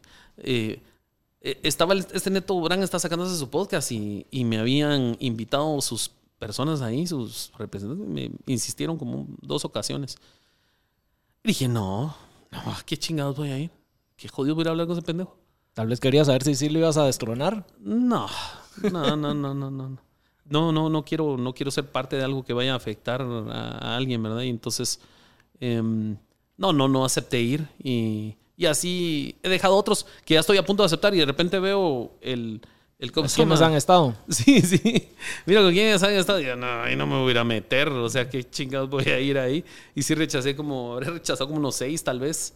Decía, no, ahorita no estoy saliendo. Ahorita no. Ahorita no estoy saliendo, caballero, que la pandemia, que estoy muy pisado. Que no, no, pues la verdad, entonces, después de saber, es un honor que hayas aceptado esta invitación. Pues tenía ganas de salir aquí. Tenía ganas de salir de mi casa, de la casa. Después de estar encerrado tantos años, que te digo que dije, me voy a dedicar a mi familia, me voy a encerrar con ellos, después de estar tanto tiempo ahí. Había que reaparecer. Ya los tengo desesperados, entonces a veces rezan porque me vaya a la mierda. Anda a chingar a otro lado. Anda a hablar pajas un rato. A huevo, sí, sí. ¿Qué se viene de, Ronald McKay? qué? qué? se viene? Nunca he sabido qué viene. ¿A dónde quisieras llegar o qué es algún proyecto que tengas en mente? Si se viene, si se viene algo, si se viene algo. Pero qué es, no sé. Lo sospecho. Pero no sé, o sea, solo es un feeling que tengo. Sigue así, con lo de creación de contenido. Así como, mira, pues así como cuando estaba haciendo doblajes, yo decía de repente, y ahí viene lo de llamar todo lo que venga. Apuesto que en unos días voy a estar en un programa de radio, dije la primera vez. Cabal, a los, a los meses creo que me llamaron para un programa de radio. Después dije, bueno, ya estuve en radio. Apuesto que unos días o meses voy a estar en tele. Cabal, en tele. Y empecé a salir en medios escritos y todo el rollo. Y lo fui llamando. O sea, lo fui llamando. Los iba, lo ibas manifestando lo que querías. Sí, correctamente. Y entonces. Y eh, hace una semana dijiste, voy a estar en un podcast y aquí estás. Yo, yo lo, lo, del viaje a México lo soñé, ¿sabes? Dije, me veía entrevistando y dije, ¿por qué estoy soñando esto? De ahí soñé que estaba en Estados Unidos entrevistando a otra persona. Y de ahí soñé que estaba en la fiesta personal de un artista y dijo, oh, ¿qué chingados estoy soñando? Y con los meses pasó. Todo se fue dando. sí, con los meses pasó, fíjate vos. Qué, cosas más locas, ¿no? La roca es enorme, vos. Ah, el tamaño. Yo, yo entro y nos ponen en la fila. Ya me habías preguntado con eso, pero no te lo conté. y mira, pues yo, yo era el más viejo de todos. Todos tenían 19, 20, 23 años. Yo tengo 47, vamos. Llego y, y dicen, bueno, chicos, los influencers, vamos a ir a tomarnos la fotografía con el talento, que no sé qué. Y vamos por aquí la cola. Y se van los chavos. Y voy detrás con mi mochilita. Y llegué y me puse en el final de la cola. Me paré.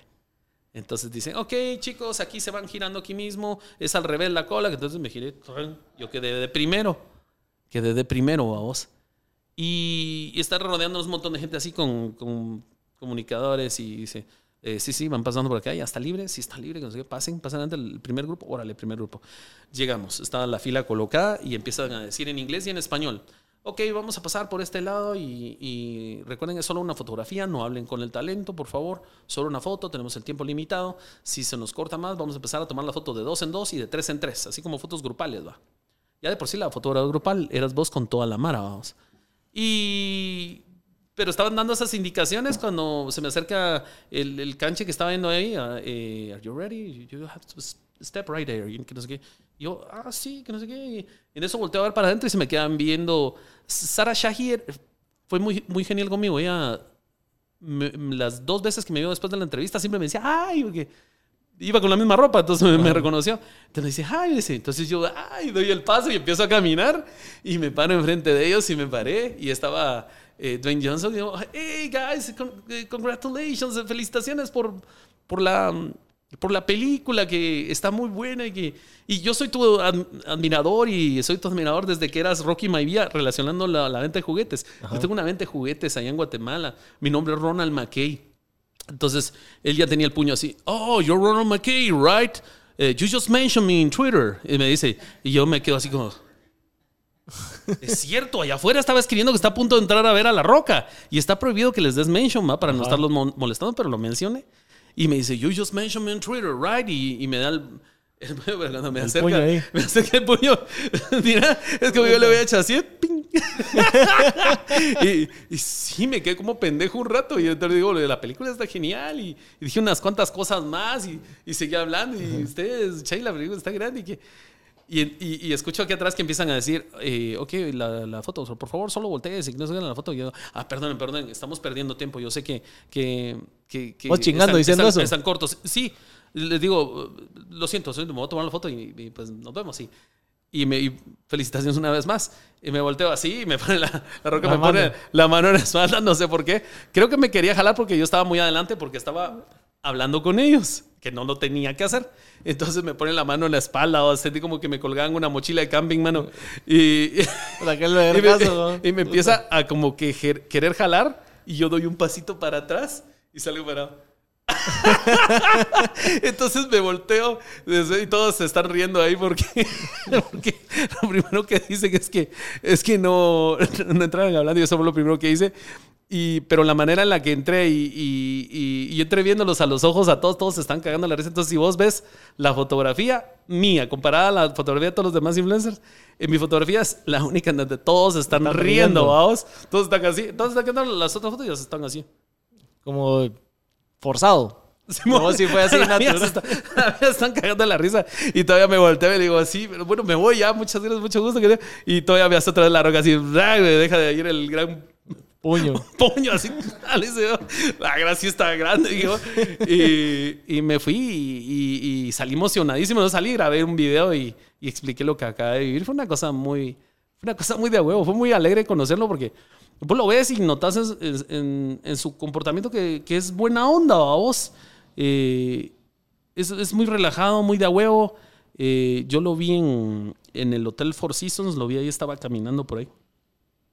Y nosotros estábamos haciendo las entrevistas y él pasó varias veces hacia el fondo. De hecho, me puse a grabar a otros influenciadores eh, mexicanos y le decía, ya, ¿qué onda? Que vos sos el famoso de... No mames esta serie, que no sé, vos sos el famoso. Sí, sí, sí, pero escúchame, ahí está la roca.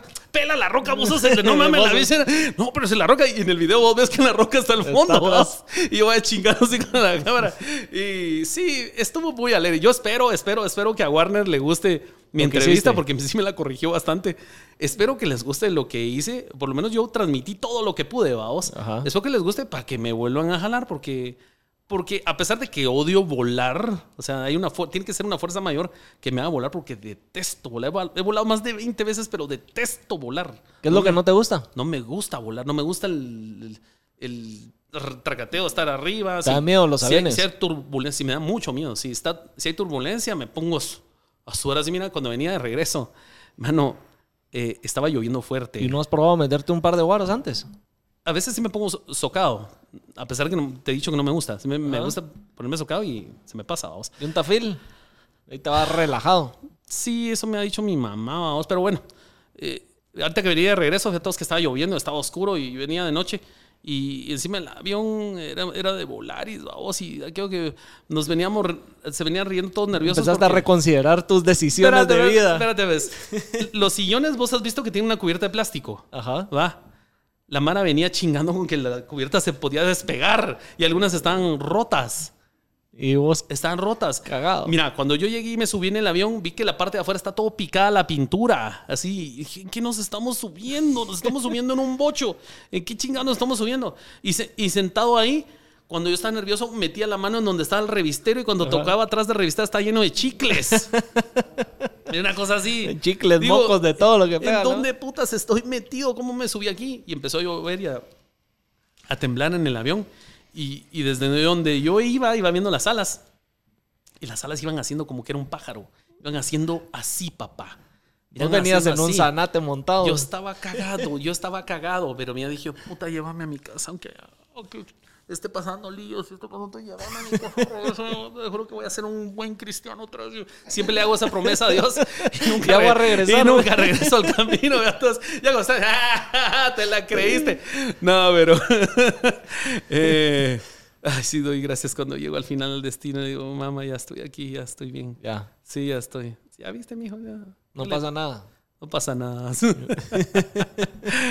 hablo mucho, vamos. No, pero estuvo bueno, estuvo bueno. Mucho, Interesante. perdón, hablo, hablo mucho, sí. Hay clavo, aquí le damos.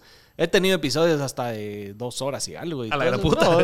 No, cuando Yo me he fluye. echado transmisiones, te voy a decir cuál es mi récord. Me eché un en vivo de 10 horas jugando Minecraft.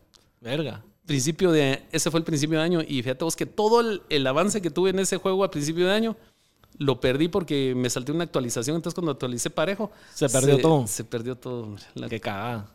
Sí. No, yo le- y como te contaba, este set es nuevo para despedir el set anterior. Y eh, ahí con los seguidores de- del podcast le dije así como, como que era un open house, por decir así. Ajá. Entonces, bueno, tal día, tal hora, el que se quiera llegar, van a haber chelas y hablemos pajas hasta que se vaya el último. Así deberías que hacer tus Puta, en empezamos a las 3 de la tarde, empezó a llegar Mara como hasta casi medianoche, ¿va? Fueron 7 horas de podcast. ¿Y qué hacías? ¿Hablabas con. Digamos, yo el lo que, se quisiera sentar? Ajá. Y más o menos eh, como media hora, una ¿Y, hora. y los editaste como videos individuales? Sí. Ah. Más o menos de una hora, Pues, hora y algo- cuarto. pues ya tenés la idea para hacer un en vivo. Pues un en vivo te lo puedes echar así cagado de la Sí. risa. Entonces, eh, pero ahí hasta bien a verga paré porque no conocía a ninguno. Y esa era parte también de la idea de, bueno, sentate quién sos, conozcámonos y Mira, yo hablando de todo por a pesar de, de que soy bien aislado, sí me gusta platicar con la gente. O sea, me gusta observar a la gente, me gusta platicar. Pero cuando yo digo déjeme en paz, déjeme en paz y quiero estar solo, vamos. Pero, pero sí platico con la gente, sí. eh, y siempre encuentro que platicar con quien sea, vamos. Y, y sí, fue una buena idea, pues qué chilero. Sí, la verdad. Y lo editaste por pedacitos. Hay clips así como los que viste que estaba sacando video para las redes. Están eh, ciertos momentos que se dijeron cada uno, como videos de 3, 5 minutos en YouTube completos de esos pe- segmentos. Y todos los invitados los partí en eh, como para hacer un episodio Y, y de eran, más eran o menos como una seguidores, hora. hora. eran como Ajá, seguidores son que venían aquí a platicar. Yo Sí. hago no sé qué.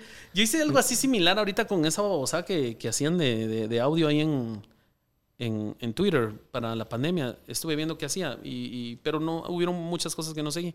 En Twitter hice algo de eso, de que encendía el micrófono y bueno, ¿quién quiere venir a platicar conmigo? ¿Qué onda? Que Aquí te estoy escuchando, estoy aquí trabajando en la... Estoy aquí en la bodega, aquí la zona 3, no sé qué. Y me hablan de eso, "Ay, ¿qué haces ahí? Sí, vos, que-". y bla- hablábamos, vamos. Eh, y así iba cambiando, iba cambiando, iba cambiando, iba cambiando, vamos. Y Pues así era la. hice como tres, hice como tres de esas cosas y los llevé a, a- a Facebook, pero he tenido problema con Facebook y con Instagram últimamente que, que me, me limitaron. El, el problema es que trabajaba con unas marcas antes que, que pagaban para que se vieran las menciones que yo hacía ahí y a la hora que dejaron de pagar, eh, ellos inmediatamente me frenaron A vos también. los seguidores, ajá.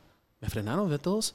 Entonces, eh, eh, noté yo eso que ya no, ya no se exponía tanto lo, lo que, lo que hacía. O sea, una vez me desconectaron esas, esas marcas que tenía ahí que me pautaban el contenido.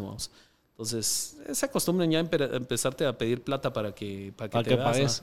Sí, eso no es Yo nunca he pagado para nada. Lo que hay es orgánico, Sí, siempre. Sí. Porque sé, a veces como que uno se desespera, que ves que se estancan los canales y Yo pagué hace poco. caes, que he estado a punto de caer en la tentación así, ah, ¿será que le yo, meto yo pagué, pauta? yo y- pagué hace poco para que se viera la foto de la roca en, en Instagram. Por eso que Ajá, quería que se viera. Que se viera. Entonces pagué. Nada más que se vaya esa babosada. vos. Pero diciendo que una vez pagas, te jodiste. Eh, mm, sí, porque te están mandando a cada rato. Este podrías Sí. hacer que corriera. Y aparte, que- el- entonces al orgánico le bajan porque volvás a sí, caer. yo creo. siento, siento que Facebook e Instagram cayeron en un mal punto, fíjate vos. Sí. Igual que en el que ya había caído YouTube. Eh, YouTube también había caído en eso. Pero ahorita YouTube con los shorts volvió a revivir así en el tema de. Yo hice unos cuantos shorts, pero tenés que estar haciendo traca, traca, traca, traca, traca, traca, porque ellos quieren como que llenar un espacio así estilo también. Todo el mundo copiamos a TikTok, dicen todos. Instagram, copiamos a TikTok. Eh, YouTube, copiamos a TikTok. Todo el mundo quiere copiar a TikTok, vamos. Eh, ¿Saben en qué va a parar eso? Porque A ver, ¿qué? siento que están perdiendo toda su esencia por, por querer, querer ser el que... El, que, el, el- el el que líder. El que tiene éxito ahorita. Y eso no... pues, Yo no se lo aconsejaría Fíjate que yo a en- nadie. En TikTok subo el contenido porque sé que es donde es más fácil llegar a más gente nueva y donde se te puede hacer viral y te- el alcance que tenés es, eh, no sé, es ilimitado. De la nada subís una, un video, una pendejada y Nu- nunca logras se a miles, millones, no sabes. En Instagram creo que los seguidores son como más fieles, más una comunidad. En TikTok no tenés esa como comunidad, creo De yo. hecho, te voy a fregar, fíjate vos. Aquí aprovechando que estamos en vivo. Mira, pues. Solo graba un pedacito. Yo sé que estamos grabando y todo el rollo, pero. dale, dale, dale. Graba un pedacito, voy a seguir platicando con aquel. En cualquier momento comenzás y en cualquier momento terminas. Que no sea más de, de uno o dos minutos. Y voy a aprovechar para decir de que vean, de que vean esto, vamos. Va. No, no sé cómo funciona TikTok. A veces, los- a veces a veces videos como estos tienen un montón de vistas, a veces no tienen. Cuando hago lo que a mí me gusta, que son los juguetes, no tiene vistas. Y yo considero que de repente subo cosas muy importantes. Vamos, como por ejemplo, voy a México y revelo, revelo un lugar donde venden al por mayor juguetes y para que muchos guatemaltecos puedan tener negocio de juguetes, vamos. Entonces, eso lo acabo de hacer, que fui a México. y Normalmente alguien que se dedica a vender no anda revelando dónde compra ¿Dónde? las cosas. Ajá. No, yo, yo no, yo voy y digo, aquí compro tal y tal y lo revendo en mi local en tanto y tanto. ¿Me lo quieren comprar a mí? No. Si no, Entonces, a México vayan a buscarlo. O vayan a buscarlo al guarda o vayan a buscarlo. Y, y me he topado mucha gente de las búsquedas. Por usted estoy aquí enviciada comprando. Y, Mire, aquí está aquí. ya Les dije, lo íbamos a encontrar. Y a México me fui y encontré a la persona idónea allá para que me llevara. Eh, eh, a- saludos a Pablo.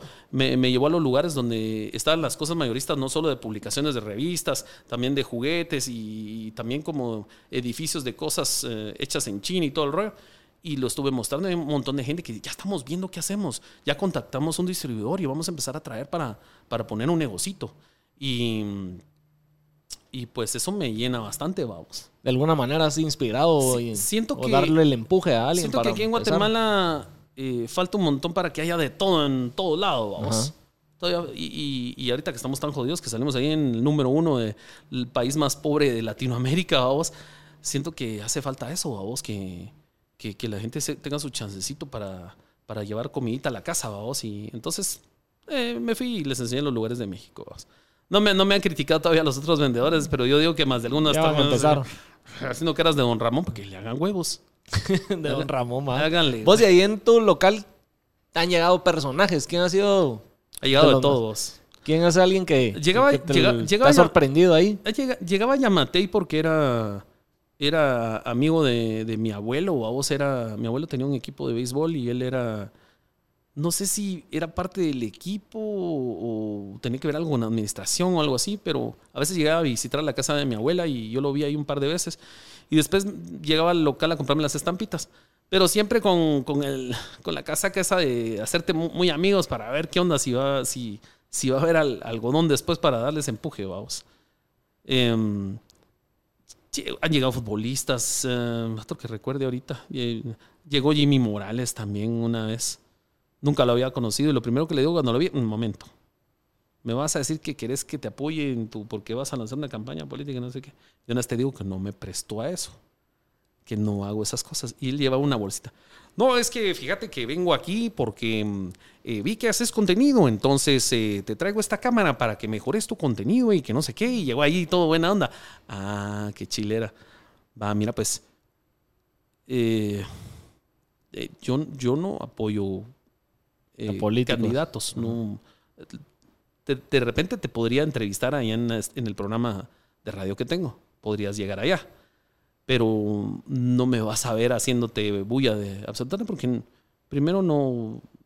Yo ni, No sé por, ni- pues. ni sé por quién voy y, y no sé si lo haría algún día. Entonces, le acepté la cámara, pues no, no le sabía los modos. Le acepté la cámara y le digo, hagamos una cosa.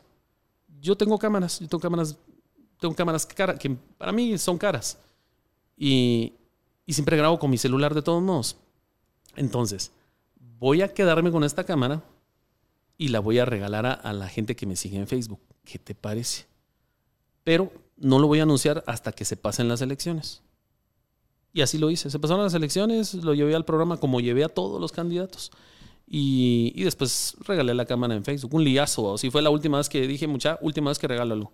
Porque me hicieron un relajo. O sea, le- los puse a, a imitar a, a Jimmy. Un montón hicieron videos. Algunos se esforzaron, algunos no. Eh, premié a un chavo que me pareció que era muy bueno. Le di la cámara. Al final parecía que ni la necesitaba. se la- pero al final se la ganó a vos. Y, y no, que no quiso trampa, que le niñe. Se me dejó ir toda la chusma, vos. Dije, mucha, es la última vez que regalo algo aquí. Ya no regalé nada. Y hasta ahí llegaron Me- las- me- mira, los regalos. Sí, llegaron los regalos hasta ahí. Dije, oh, estos. No, que lo aceptaste porque, porque te va a dar trabajo. Y de hecho sí me ofreció trabajo. Un tiempo que me mandaba todo tipo de personas a ver si no me integraban a algo. Pero digo, ¿a qué putas me voy a meter al gobierno si no sé hacer nada de eso? Yo vendo juguetes, yo hago videos pendejos en internet.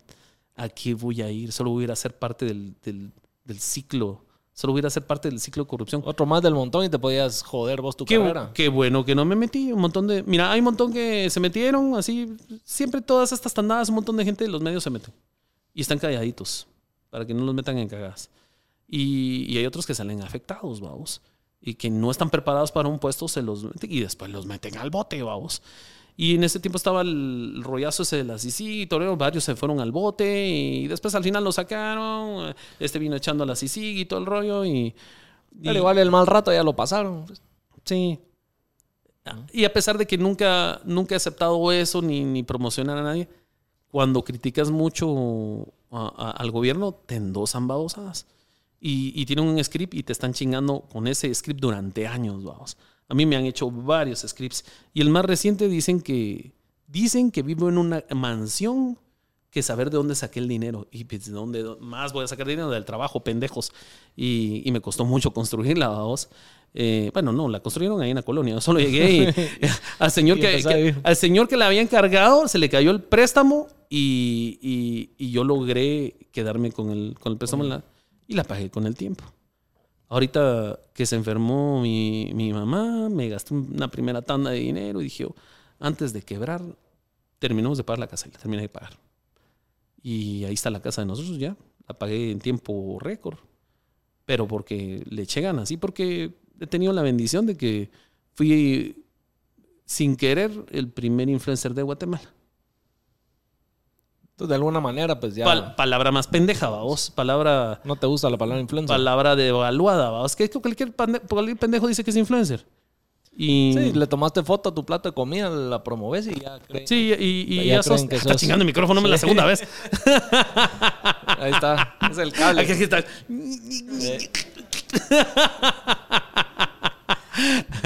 Pues eh, sí me han querido meter en problemas, pero yo he querido. eh, mira, eh, en, en este paso loco por el medio he cometido mis errores, eh, eh, he cometido mis imprudencias, pero, pero esencialmente soy el patojo aquel bien portado, vamos. Y, y quiero hacer las cosas bien y, y por eso he cambiado todo un montón de, de- de las cosas que hago, vamos. Entonces, quiero seguir por el buen camino, porque ahí tengo a mi mamá que me puede putear todavía, vamos. De alguna manera también le da Ya y la trayectoria que tenés. 50 puta. años chingada y ahí No todavía sos el pensando que pato su mamá de lo va a 15, putear. 20 años haciendo pendejadas con tal de ganar seguidores y vistas. Sí, que ahora hacen cualquier cosa con tal de, seguir, de conseguir seguidores, vamos. Sí, no. Sí.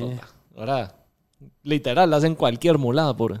Literal, vos. Estamos viviendo un mundo bien diferente. Como te digo, loco. para una persona como yo que estuvo solo muchos años, estuve solo muchos años, ya después se puso de moda ser youtuber y empezó a pasar un montón de chavos. Yo tengo casi 20 años haciendo esto, pues. Y, y estuve solo demasiado tiempo. Tal, tal- tal vez por eso me cuesta así relacionarme a los otros. Hay muy Ajá. pocos que me, muy pocos que me caen bien. Hay unos que admiro por perseverancia, como el David Godoy, vos que te dije, bien, pero no es lo mío, así como que no, como que mi material no va con el suyo, vamos. ¿De qué es más comedia? Hace sketches de comedia ahora y eso. Yo hago los doblajes, yo, hacía los doblajes y las chocorreacciones, que era prácticamente hacer reír, vamos. Eh, y yo creo que me- se, se me facilitó porque tengo mucha familia que se dedica al teatro y todo el rollo. Mi tío abuelo fue el creador del Ministerio de Cultura y Deportes aquí en Guatemala. Y, mm, y tengo un tío que es eh, actor de teatro. Tengo... mm, eh, en el entretenimiento han estado involucrados. Cre- creo que, viene de, la parte de, mi familia, los Ramírez, de ahí viene toda esa chingadera. Entonces por eso se me hizo fácil hacerlo. Eh, no me considero chistoso, la gente se ríe por alguna razón y pues lo hice y todavía lo regreso a hacer de vez en cuando y por ahí subí un doblaje hace poco de unas cosas que vi que eran muy populares en, en TikTok y lo subí y dijeron, ay vos te fuiste a resetear a México, ya estás haciendo doblajes. Nunca los he dejado de hacer, lo que pasa es que hago uno cuando se me ronca la gana, vos. O sea, no todos lo ven como siento, antes. no me siento obligado a estar sacando a cada rato. Yo no soy de esos que, ay, tengo, es miércoles de video. No, huevos, no. O sea, la- aquí lo único que saco así como maquinita son las búsquedas. Y voy a sacar todas las que quiera porque, Hasta que te aburras. Porque yo soy un juguetero.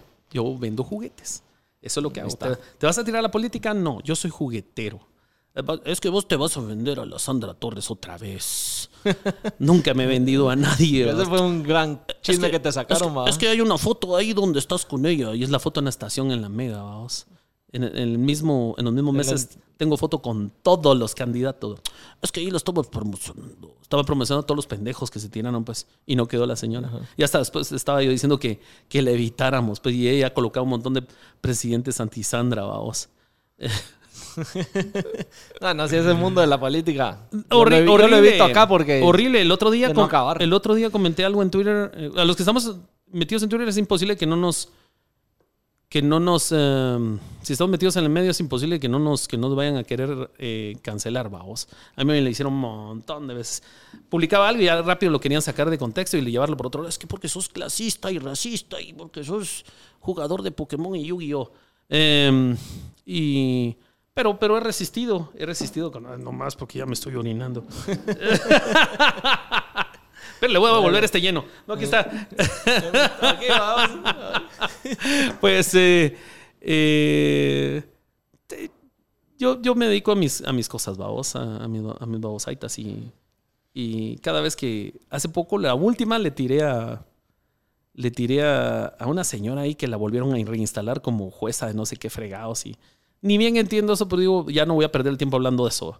Pero la cosa es que venía a hacer unas grandes cabronadas. Ah, era una diputada que había construido una carretera que llevaba hacia su spa y, le, cancelaron el, caso, como han estado cancelando todos los casos de la CICIC, porque ahorita están bien aferrados los que se están hueveando parejo, vamos.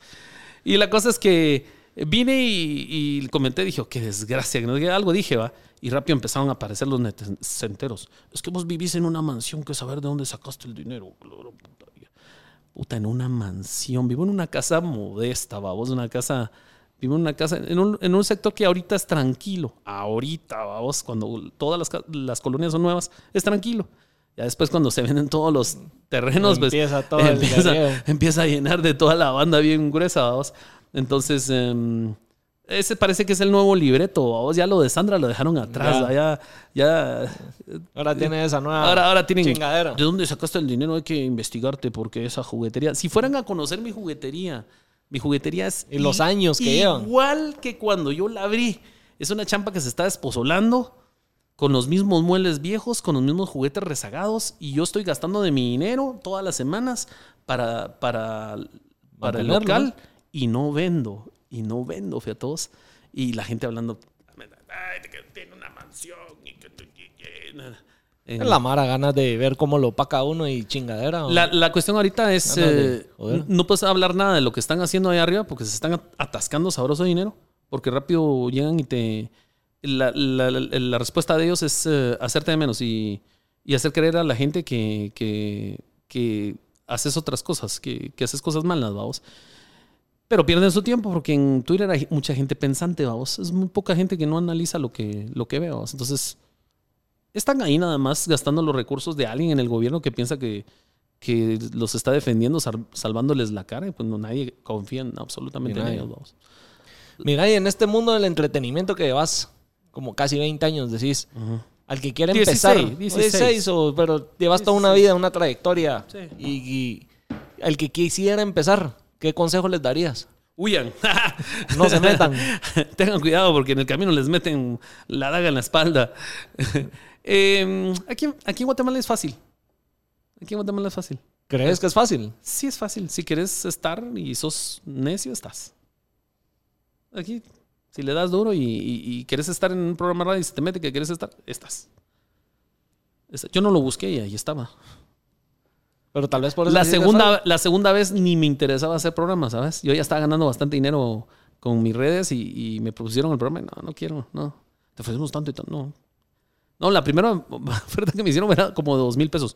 Damos oportunidades aquí, dos mil quetzales. que- Puta. Exactamente, exactamente. Ta- ta- Para trabajar en Azteca también me hicieron una oferta así, ¿sabes? Yo llegué a chingar a un programa que tenían de chismes ahí que ni funciona al rato. Y, y después me llegan a la oficina de una señora y el señor, vamos a ir a ver al señor, que la gran puta. que-". Y voy y fíjate que estamos viendo ahí que estás funcionando más o menos y te ofrecemos, ¿qué? Dos mil. ¿Dos mil qué le digo? Eh, dos mil quetzales, digo. Enfrente de él, mira, me- pero me cagaba de la risa, así. me cagaba de la risa. Puta, dos mil pesos los gano sentado allá en el local y, y no viniendo a perder el tiempo. Tenía que invertir dos horas todos los días saliendo a mi local, cerrándolo, yendo a Azteca, estando ahí y regresar. Y dije, ¿qué mierda es esta? Dije, ¿qué mierda Aquí es con un mensaje los hago. pe. Te lo juro, vos, te lo juro. Es- es que esa Amara es...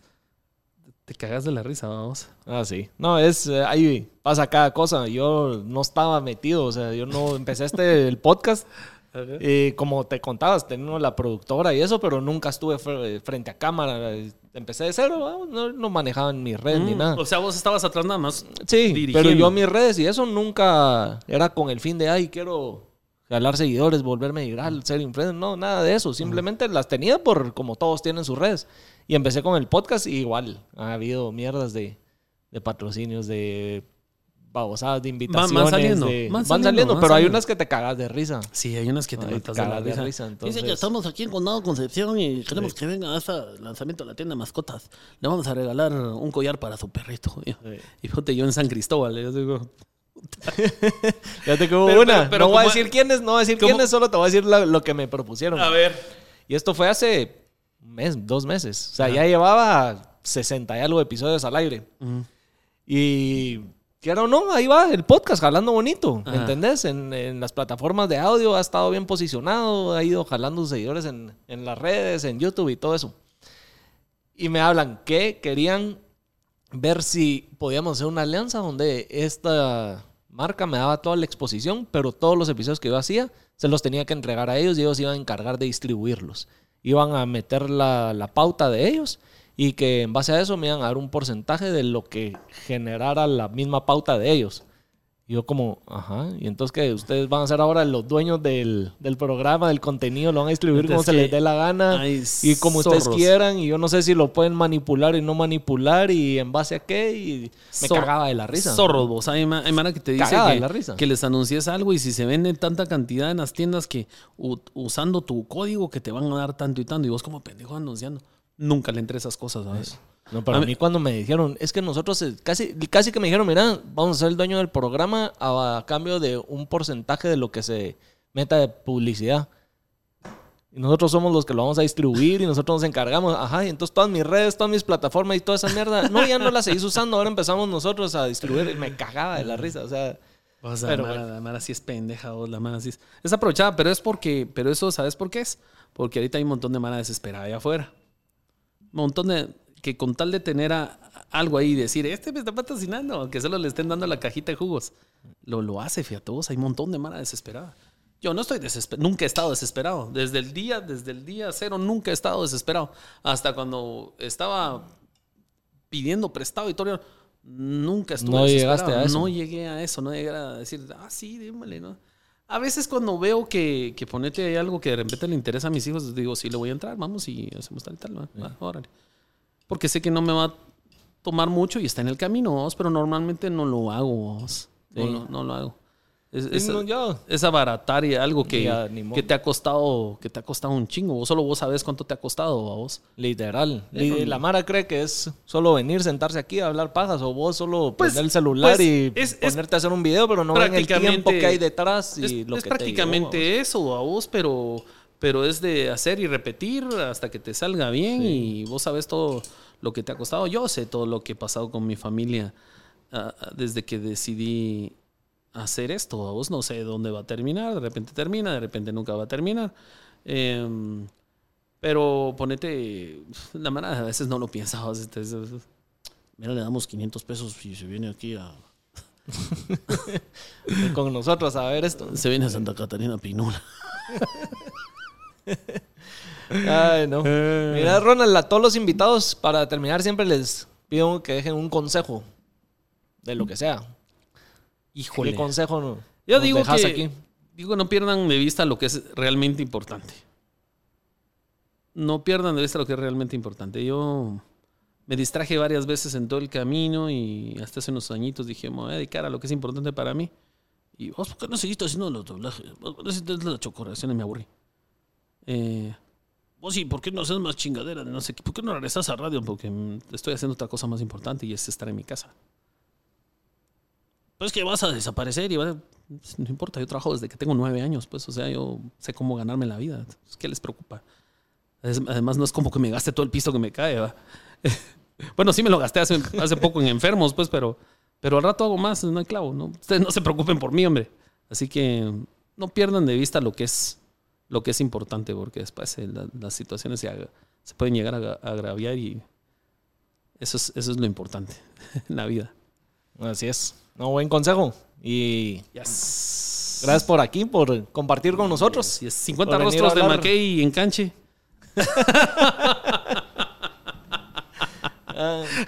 Creo que ya todos saben dónde te encuentran en las redes. Pues quisiera, quisiera jurarlo. A mí me encuentran en la mayoría de los lugares. Estoy en Twitch, estoy en TikTok, estoy en Facebook, estoy en muchos lados en YouTube, estoy en Instagram, eh, estoy en Twitter como Ronald-McKay, o me encuentran como El Buen Chapín, o como Chocorreacciones, o como Chocorreacción, o como Búsqueda de Scavenger.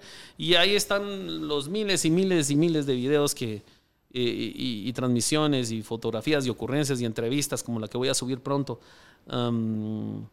que he hecho a lo largo de estos 16 años cuando comencé en el 2006 no tenía ninguna pretensión no la tengo todavía Ah, yo solo quiero entretenerme quiero pasármela bien y ahora quiero pasármela bien con mi familia nada más así que mm, pues, si quieren vayan síganme y si no chinguen a su madre Literal, ¿no? Vayan a atorarse todos los huecos que están ahí ahora.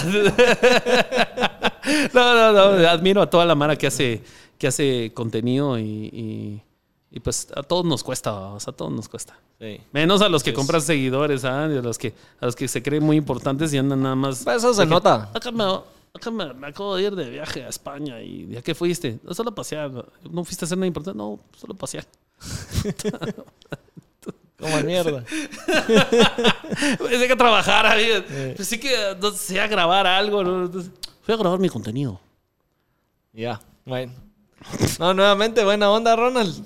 Y ya saben, suscríbanse al canal y nos vemos en el siguiente episodio. So que nos vemos, nos videos.